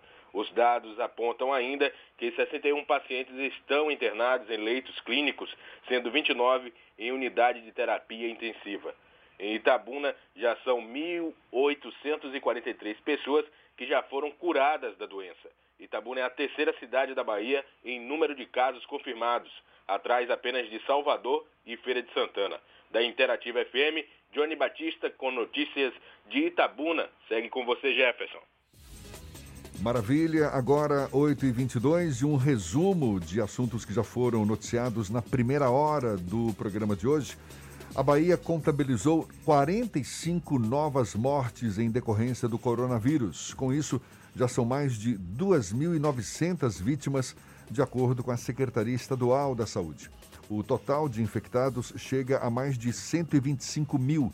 112 mil pacientes já se recuperaram da doença. No Brasil, quase 1.400 novas mortes foram registradas de anteontem para ontem e mais de 41 mil novos infectados. O país tem, no total, mais de 81 mil mortes devido à doença e mais de 2 milhões e 100 mil casos confirmados. De acordo com o Ministério da Saúde, quase 1 milhão e meio de pessoas já se curaram da Covid-19. Em Salvador, a taxa de ocupação de leitos de UTI adulto para pacientes com coronavírus diminuiu ainda mais. Após passar dois dias seguidos em 75%, ontem a taxa atingiu 74%, conforme dados disponibilizados tanto pelo governo do estado quanto pela prefeitura. O patamar aproxima a capital baiana de ativar a fase 1 da flexibilização das atividades econômicas, que inclui reabertura de shoppings, comércios de rua, templos religiosos e drive-in. Se a taxa mantiver, se mantiver abaixo ou igual a 75%, os estabelecimentos poderão reabrir já nesta próxima sexta-feira. E a Justiça converteu em preventiva a prisão do companheiro da médica Sátia Lorena, que caiu do quinto andar de um prédio no bairro de Jardim Armação, um dia após ele ser preso em flagrante por tentativa de feminicídio. A médica está internada no Hospital Geral do Estado e o estado de saúde dela é considerado gravíssimo. 8h24, a gente faz um rápido intervalo e volta já já aqui na Tarde FM. Você está ouvindo Isso é Bahia. Primeiro curso 100% via Instagram do Brasil. Oficinas via WhatsApp, seminários, painéis setoriais, workshops, encontros de empresários. Tudo digital e gratuito. O maior evento empresarial do estado se reinventou para você fazer o mesmo pelo seu negócio. Semana Sebrae Online para empresários do novo mundo. De 27 a 31 de julho. Vagas limitadas. Garanta a sua. Confira a programação e se inscreva em semanasebrae.com.br. Assembleia Legislativa da Bahia. Plantão permanente contra o coronavírus. Aprovando o pagamento de três meses de água para mais de 233 mil famílias. Desburocratizando os processos de compra de aparelhos e materiais de saúde. Garantindo auxílio às famílias dos profissionais de saúde que perderam a vida contaminados. Ampliando prazos de pagamento das dívidas do Estado para direcionar recursos ao combate. Juntos, vamos fazer valer a nossa força e vencer o coronavírus. Alba, Assembleia Legislativa da Bahia. ITS Brasil, a internet da sua empresa e a hora certa. A Tarde FM 8 e 25 ITS Brasil, a maior operadora especializada em atendimento no setor corporativo do Nordeste, presente em mais de 30 cidades, atuando há mais de 10 anos no mercado, com excelência em todos os níveis de link dedicado, com garantia de 100% da internet contratada, colocation e interligação entre filiais. Sua empresa merece o melhor em tecnologia. Conheça os nossos serviços em itsbrasil.net ou ligue para 71 3402 0800. A Tarde FM. Trânsito. A Tarde FM. Oferecimento Monobloco, Auto Center de portas abertas com serviço de leva e trás do seu carro. Cláudia Menezes, mais uma vez, acompanhando o fluxo de veículos, tem novidades. Cláudia. De volta, Jefferson, com mais informações. E a paralela tem boa fluidez nesse momento nos dois sentidos. Se você vai sair da região do Iguatemi e pretende chegar na região metropolitana, em Lauro de Freitas, você vai levar em média uns 20 minutos para fazer esse percurso pela paralela, no máximo, tá? 20 minutos. Vamos para outro ponto, onde tem bastante movimentação agora, é na Avenida CM, no trecho do Iguatemi, nos dois sentidos, por causa das obras nessa região. Lá na Orla, no trecho da Pituba, nas imediações da Praça Nossa Senhora da Luz, continua com lentidão em direção ao Costa Azul, também por causa das obras. Baixe o app Bora Brasil e sinta a experiência de rodar nesse avançado aplicativo de mobilidade urbana 100% brasileiro. Bora Brasil, chame o Bora e vamos embora. Volto com você, Jefferson. Obrigado, Cláudia. Tarde FM de carona com quem ouve e gosta.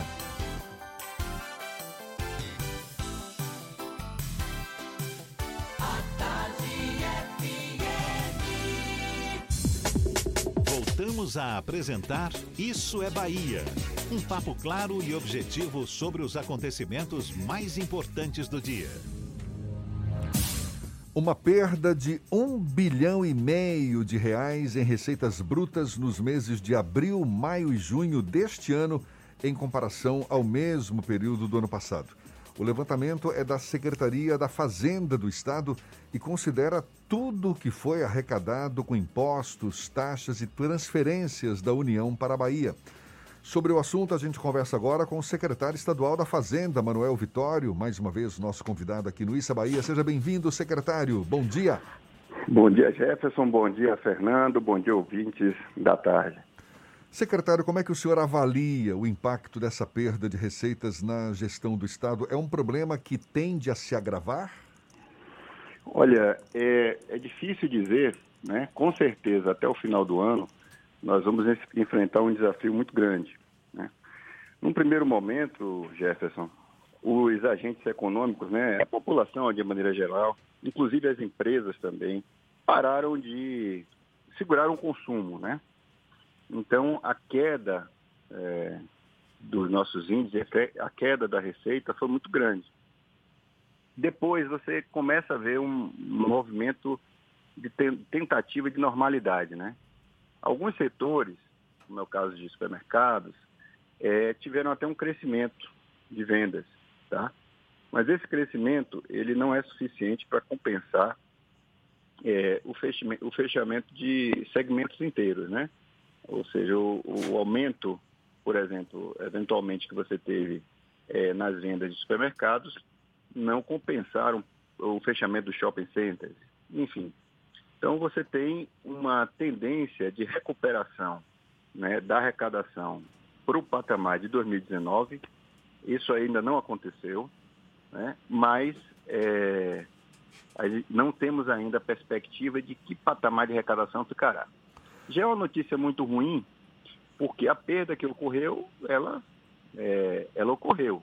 Então, essa tentativa, né, é, esse é, esse crescimento que está havendo, né, ou melhor, essa, essa, essa desaceleração das perdas que está acontecendo, ela não compensa a perda que aconteceu, que já está ocorrida, né, de um bilhão e meio. Então, e outra, toda vez que nós falamos de perda, nós temos que levar em consideração nós, que a comparação é 2019. É, e os, o custeio da máquina pública, né, os investimentos continuam e são corrigidos. Pois é, esse então, é o então grande problema, não é? Ou seja, existe uma queda na arrecadação e a projeção de despesas continua, suponho eu, em alta, não é? Como, como equilibrar as contas, secretário? Olha, o que nós fizemos logo de início, né, nós tomamos, uh, construímos dois pilares. Um, nós redirecionamos o foco da fiscalização no sentido de é, atuar mais fortemente naqueles segmentos que estão funcionando ou até eventualmente cresceram é, com as vendas. É, então, nós direcionamos esse foco para não perder a arrecadação, combater o crime contra a ordem tributária, evitar a sonegação e tem dado certo, né? Eu acho que na, nessa essa iniciativa é, acabou que é, levou a uma perda de arrecadação menor até do que nós tínhamos nas primeiras estimativas. E a outra, logo de, de cara, o governador é, firmou um decreto, né, concentrou é, boa parte das, das novas contratações, é, repactuações, é, enfim, é, é, até a continuidade de, de, contratações antigas ou compras novas, é, concentrou na Secretaria da Fazenda a autorização. Evidentemente que nessa rol está fora as aquisições e as contratações para a pandemia, para o Covid, porque essas precisam ser menos burocratizadas, precisam de, precisam de, de celeridade, né? Mas as demais, ele concentrou. Com isso, você teve uma economia, né? Uma redução muito grande de despesa, o que é, ajuda, tem ajudado a equilibrar as contas.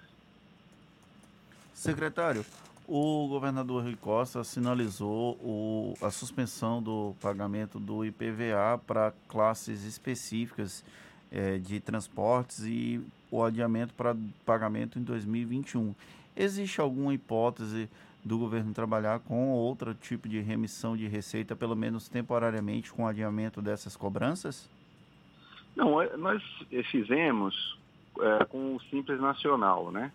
Mas isso, é, as, as, essas ações que diz respeito ao ICMS não são possíveis de serem tomadas por um Estado individualmente.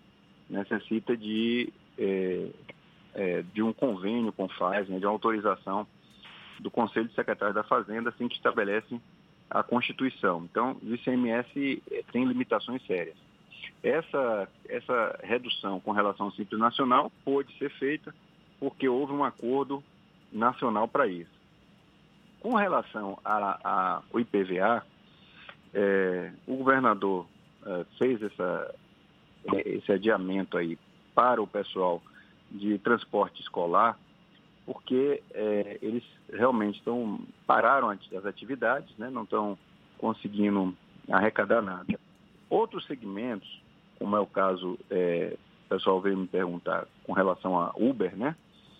O problema é que você não tem um cadastro. No transporte escolar, você tem um cadastro, um cadastro nós pegamos as informações no Detran, né, essas, esses é, automóveis eles são cadastrados e aí é mais fácil para você gerar algum tipo de benefício, uma postergação. Né? Outros segmentos nós teríamos, temos dificuldades pra, por não, não ter cadastrado e poder distinguir.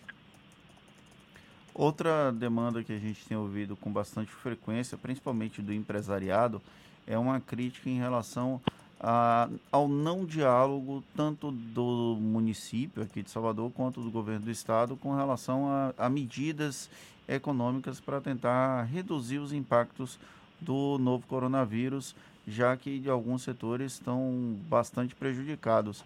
O senhor acredita que haja uma falta de diálogo ou há uma dificuldade do próprio governo, já que as amarras legais impedem uma, um maior número de concessões? Olha, nós temos, eu mesmo tenho recebido é, e tenho conversado com representantes de diversos segmentos, né? É, e são pautas muito difíceis de concretizar.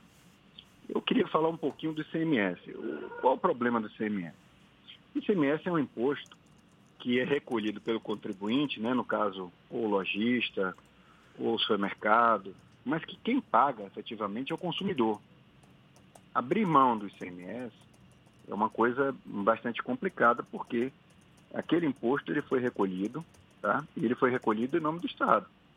Então, é, e, e, outra coisa também que nos impede é que qualquer tipo de, de concessão ele precisa ser aprovado, como eu falei, no Conselho de Secretários de Fazenda, né? No CONFAI. Então, pela unanimidade dos estados.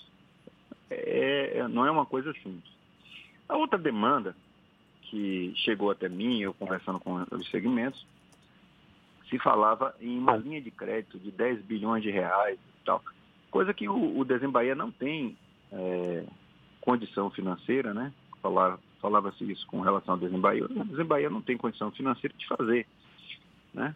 Então, é, nós, há uma limitação e as pessoas é, às vezes não percebem com relação à atuação do Estado e, eu acredito, e também do município como, como ente federativo. É, nós, nós vivemos e dependemos da nossa arrecadação de impostos, das transferências, principalmente as constitucionais. Tá? Abrir mão disso né, e abrir mão, por exemplo, de um imposto que o cidadão baiano né, pagou, arrecadou, significa poder é, correr o risco de não atender essa população, né? Nós temos conseguido é, fazer esse atendimento, para vocês terem uma ideia, só com o coronavírus, né, de extra, foram gastos até agora 812 milhões de reais. 812 milhões de reais. Do Tesouro, diretamente do Tesouro Estadual, nós gastamos 482 milhões de reais. Então, assim, é, não dá para imaginar abrir mão desse, desse tributo que é da população, né, que foi paga pela população baiana, é, e depois não conseguir dar uma assistência a essa população. Secretário, nessa busca por novas receitas, levando em conta a baixa arrecadação aí provocada pela crise gerada pela pandemia, Quais novas possibilidades o governo do estado considera como viáveis neste momento? Possibilidades que são colocadas na mesa de discussão. Pensa-se, por exemplo, em privatização de empresas mantidas pelo governo do estado? Olha, a privatização de empresa, né, ela tem que ter como horizonte uma melhoria de desempenho da empresa, né, e, um, e eventualmente que for arrecadado, ou investir no próprio segmento ou em investimentos e não gastar com custeio. Senão você fica é, gerando uma bola de neve. Então, não é a solução. A solução realmente é apertar o cinto, né? E, e fazer mais restrições de gastos, priorizar os gastos, né? Quem não pode ficar é, sem atendimento é a saúde, é o sistema de assistência social e é a segurança pública, né? Esses aí têm prioridade nesse momento. Claro que a educação também vai junto, até porque, é, não sei se estão vendo, mas a própria Secretaria de Educação tem distribuído cestas básicas para os alunos, enfim.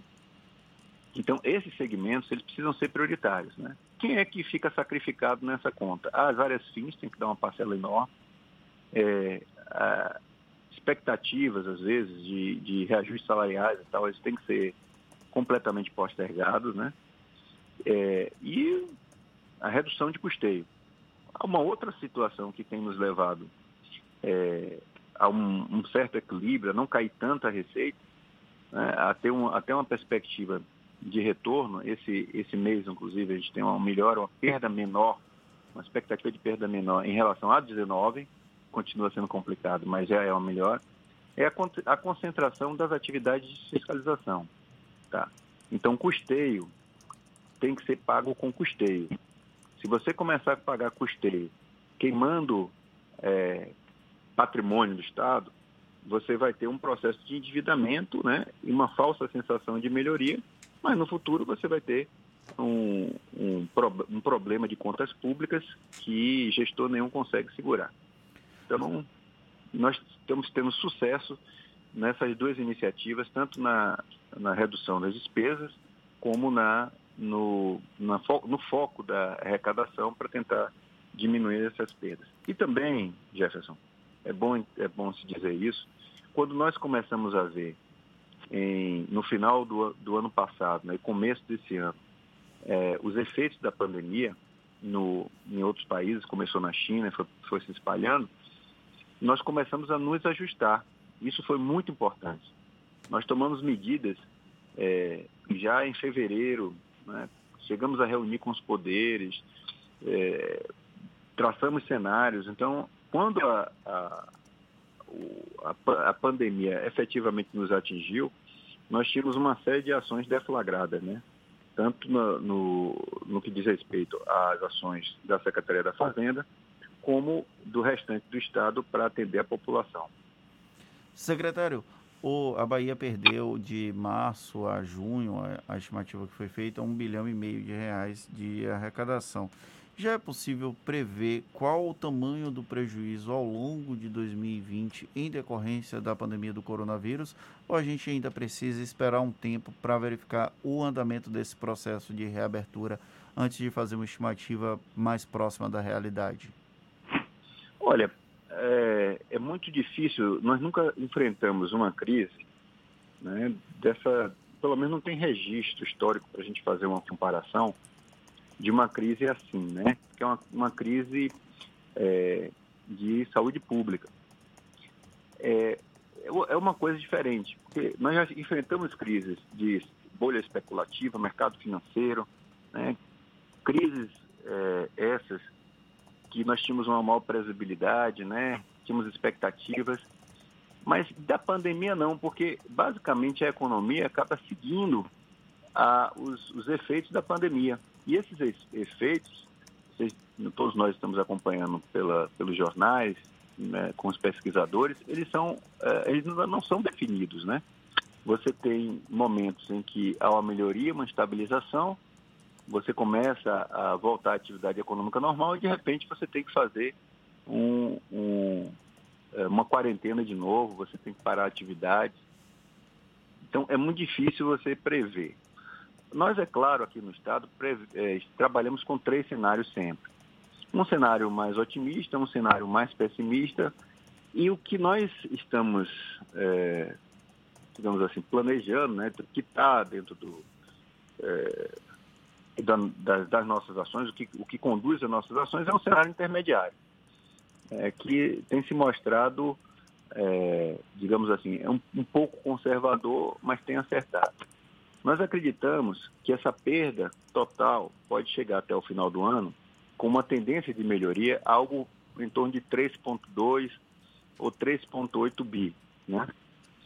Para esse cenário, nós, é que nós estamos trabalhando né, e é, tomando as, as ações necessárias para que o, o Estado ele continue presente, ele continue a prestar o seu serviço. Veja bem, é, nós todos acompanhamos, até antes da pandemia, o caos em alguns estados, como Rio de Janeiro, Rio Grande do Sul, estados que às vezes não, não tinham, não, não só não tinham dinheiro para pagar salário, né, pagar, e ainda pagam isso com um certo atraso, mas até às vezes para botar combustível no carro da polícia. Então, isso é muito grave, né, porque você começa a fazer uma ausência da presença do Estado, do Estado na, na, na vida cotidiana de boa parte da população, né, o que gera uma pressão social e um, um estado de segurança muito grande. Então a gente precisa evitar a qualquer, a qualquer custo isso. Secretário. São três... Sim, pode, pode concluir. Não, é porque são três os efeitos, eu diria, é, de uma má administração financeira e uma má, uma má gestão financeira durante a crise, né? Durante qualquer crise. O primeiro é a possibilidade de colapso, e o mais grave, na assistência ao, ao, a, a, a sociedade, né? no caso, a sociedade baiana. O segundo é, é o caos que você provoca na, na economia, porque é, você, com a, com a retirada, para vocês terem uma ideia, antes dessas crises todas, não estou nem falando da pandemia, o, o gasto total do, do Estado entre investimento e despesas correntes é, girava em torno aí de 16% do PIB. Foi aumentando progressivamente para 18% e eu acho que hoje ele é mais do que isso. Claro que a relação de despesa não é direta, mas influencia muito. Então, você imagine um agente econômico desse, econômico desse parando, atrasando salário, atrasando fornecedor, atrasando todo mundo, o caos que ele não, não gera no ambiente econômico é, como um todo naquela na, no estado da Bahia, que geraria, né? Secretário, para então, gente é encerrar... Pois não. Para gente encerrar, o, o Fundo de Participação dos Estados também sofreu impactos agora por conta dessa pandemia, aqui na Bahia não, certamente não é diferente. E, e, no caso da Bahia, por mais que o governo do estado e o governo federal estejam em lados opostos, politicamente falando, tem havido uma interlocução da Bahia com a União no sentido de assegurar a manutenção do fluxo desse fundo e tem havido um clima receptivo para esse diálogo? Olha, o, o, as transferências é, constitucionais, o FPE é uma transferência que, tá, que é oriunda da legislação. Então, é, não tem. Não, não, não, não, independente de corrente política, ele tem que cumprir, ele tem que mandar. As transferências voluntárias, essa Bahia tem tido dificuldade é, desde, eu diria, desde o governo Temer. A gente não, recebe muito pouco. Né? Isso tem tido, nós temos dificuldade. Nessas, nessas voluntárias, que são voluntárias, mas muitas delas, como a gente tem reivindicado aqui no estado da Bahia, são compromissos assumidos, né, inclusive contratualmente, com, da União com o Estado. E nisso aí nós estamos com 500 milhões aí em entrada. Tá certo. Secretário Manuel Vitório, secretário estadual da Fazenda, muito obrigado pela sua gentileza, mais uma vez levando essa conversa conosco. Nossas portas estão abertas. Muito obrigado e um bom dia para o senhor. Bom dia, é um prazer estar com vocês aqui. Agradeço a oportunidade. Um abraço a todos e mantenham-se seguros e salvos aí. E essa conversa também vai estar disponível logo mais nos nossos canais no YouTube, Spotify, iTunes e Deezer, 8h47 na tarde FM. Você está ouvindo Isso é Bahia. Bote a máscara! Bote a máscara! Logo essa Bote a máscara, irmão. Bote a máscara, irmão. Bote pra se proteger. Bote pra comprar o pão. Pois se precisar sair do metrô, do busão. Não, não vacile, não. Bote a máscara. Bote pra ir trabalhar. Bote pra se proteger. Baiano bom, sempre lava as mãos. Se tem álcool gel, também deve usar. Quem ama, protege sabe cuidar.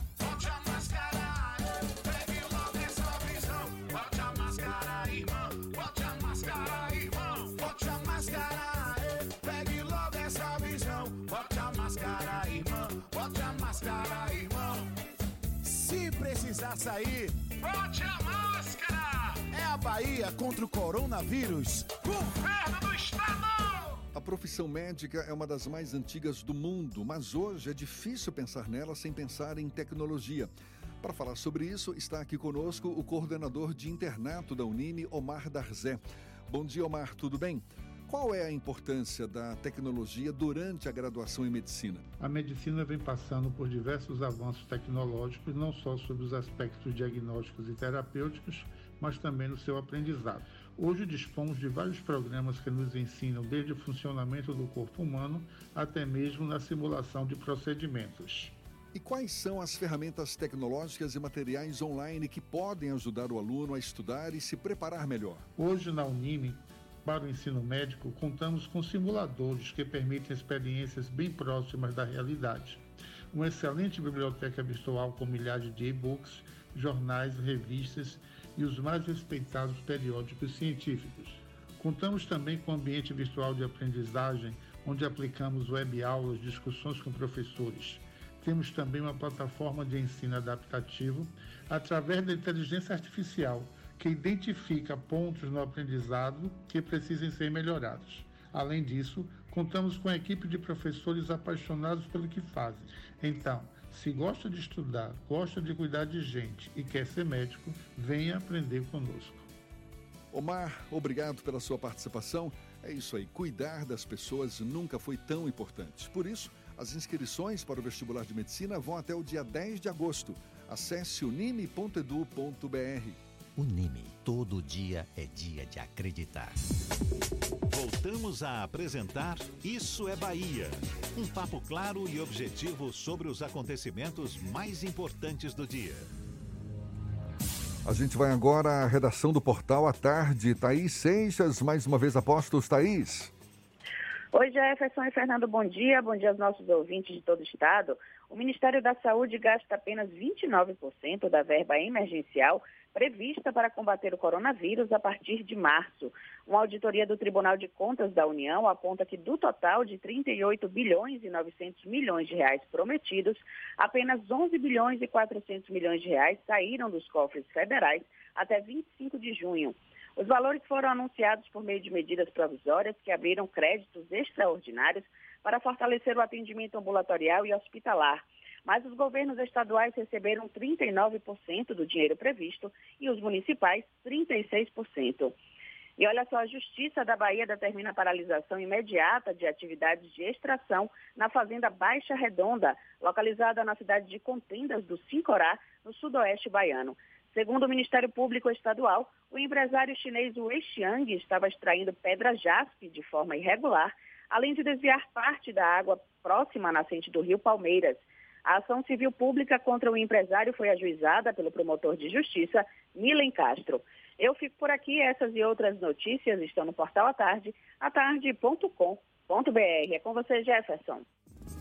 Olha só, mais uma série de lives hoje pelo projeto A Tarde Conecta. Logo mais às 11 horas, eu vou estar conversando com o psicólogo e neurocientista Dagoberto Bonavides sobre educação emocional. Às 5 da tarde, tem Fernando Oberlander, da editora Caramurê, num papo com o cantor Jerônimo.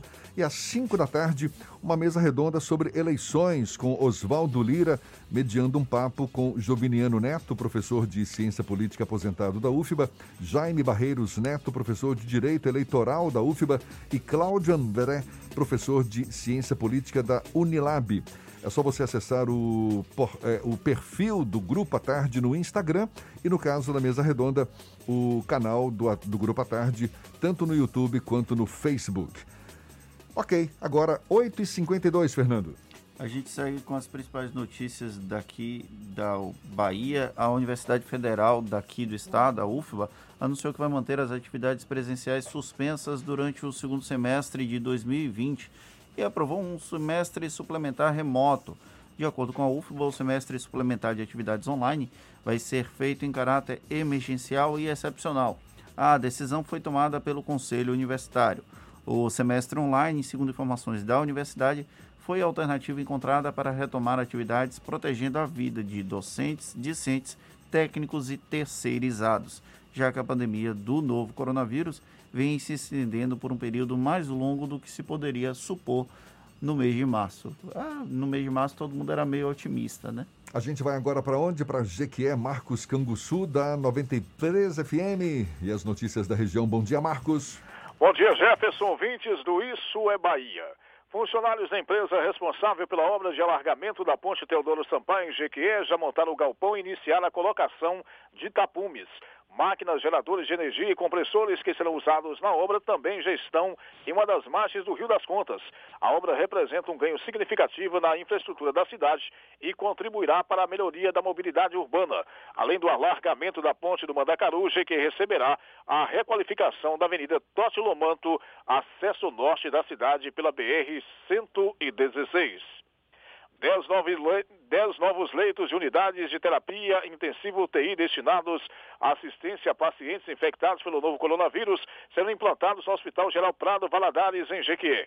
Referência no tratamento de casos de Covid-19, a unidade hospitalar do governo do estado tinha ao todo 39 leitos de UTI adulto e com as adequações feitas passou a ter 49, sendo que 29 destes são exclusivos para tratamento dos casos da doença o HGPV passou a enfrentar superlotação nas últimas semanas diante do aumento dos casos na região. Outros 10 também serão instalados no São Vicente. A CIP Central descobriu na tarde de segunda-feira uma plantação de maconha em uma área de preservação ambiental no povoado de Vânia, no município de Bicoara, na Chapada Diamantina. A droga estava sendo cultivada em clareiras de mata fechada. Aproximadamente 500 pés foi radicada e incinerada no local conforme procedimentos de praxe.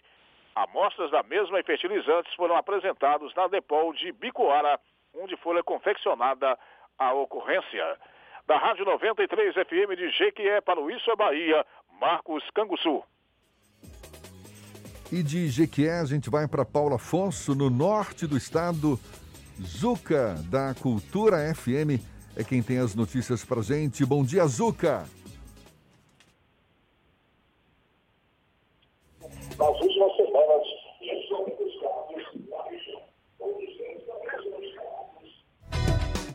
É, que pena, a gente está com, com dificuldade de contato com o Zuca e vamos ver se a gente recupera esse contato. Acho que não vai dar tempo, né? 8h56 agora, Fernando. Um ouvinte aqui que mandou o Fábio Duque, que é lá de Paulo Afonso, ele pediu um abraço para o Zuca e ele chamou Jefferson e Fernando de Zezé de Camargo e Luciano. Eu, eu acho que foi, ele tentou elogiar. Prefiro porém... o Tião Carreiro e Pardinho. eu, eu, prefiro qualquer outra coisa, mas vida que segue. Ah, mas valeu. Um grande abraço pro Fábio Duque, Sandra Mara, tanta gente que fica ouvindo a gente, mandando mensagem. Lúcia Gonçalves, Antônio Jorge, Wellington Batista, Genivaldo Lima, Cristiane Juriti, Cristina Maria Suzarte, tanta gente mandando mensagem aqui pelo WhatsApp, pelo Instagram também, pelo Instagram não, pelo YouTube. Eu agora fechei a janela porque meu computador travou. Mas um abraço para todo mundo que acompanhou a gente nas e redes sociais. Tá chegando. Acabou, Tião Carreiro! Eu nem conheço o Tião Carreiro, mas eu vou entender como elogio. Muito obrigado pela companhia de todos vocês. Amanhã estamos de volta para Salvador em torno às 7 da manhã e a partir das 8 para todo o estado. Um grande abraço virtual.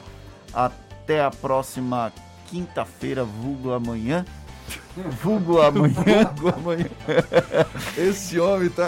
Cadê o remedinho? Não tomou hoje, não. Hoje eu esqueci do remédio. É, tô vendo. Se puder, fique em casa, mas se tiver que sair, use máscara e se proteja. Muito obrigado pela companhia, pela parceria, pela confiança. Um prazer tê-lo aqui conosco. Tê-la também, claro. Aproveite bem o dia, estamos no meio da semana, muito chão pela frente ainda. Amanhã tem mais. Tchau, tchau, tchau, tchau, tchau, tchau.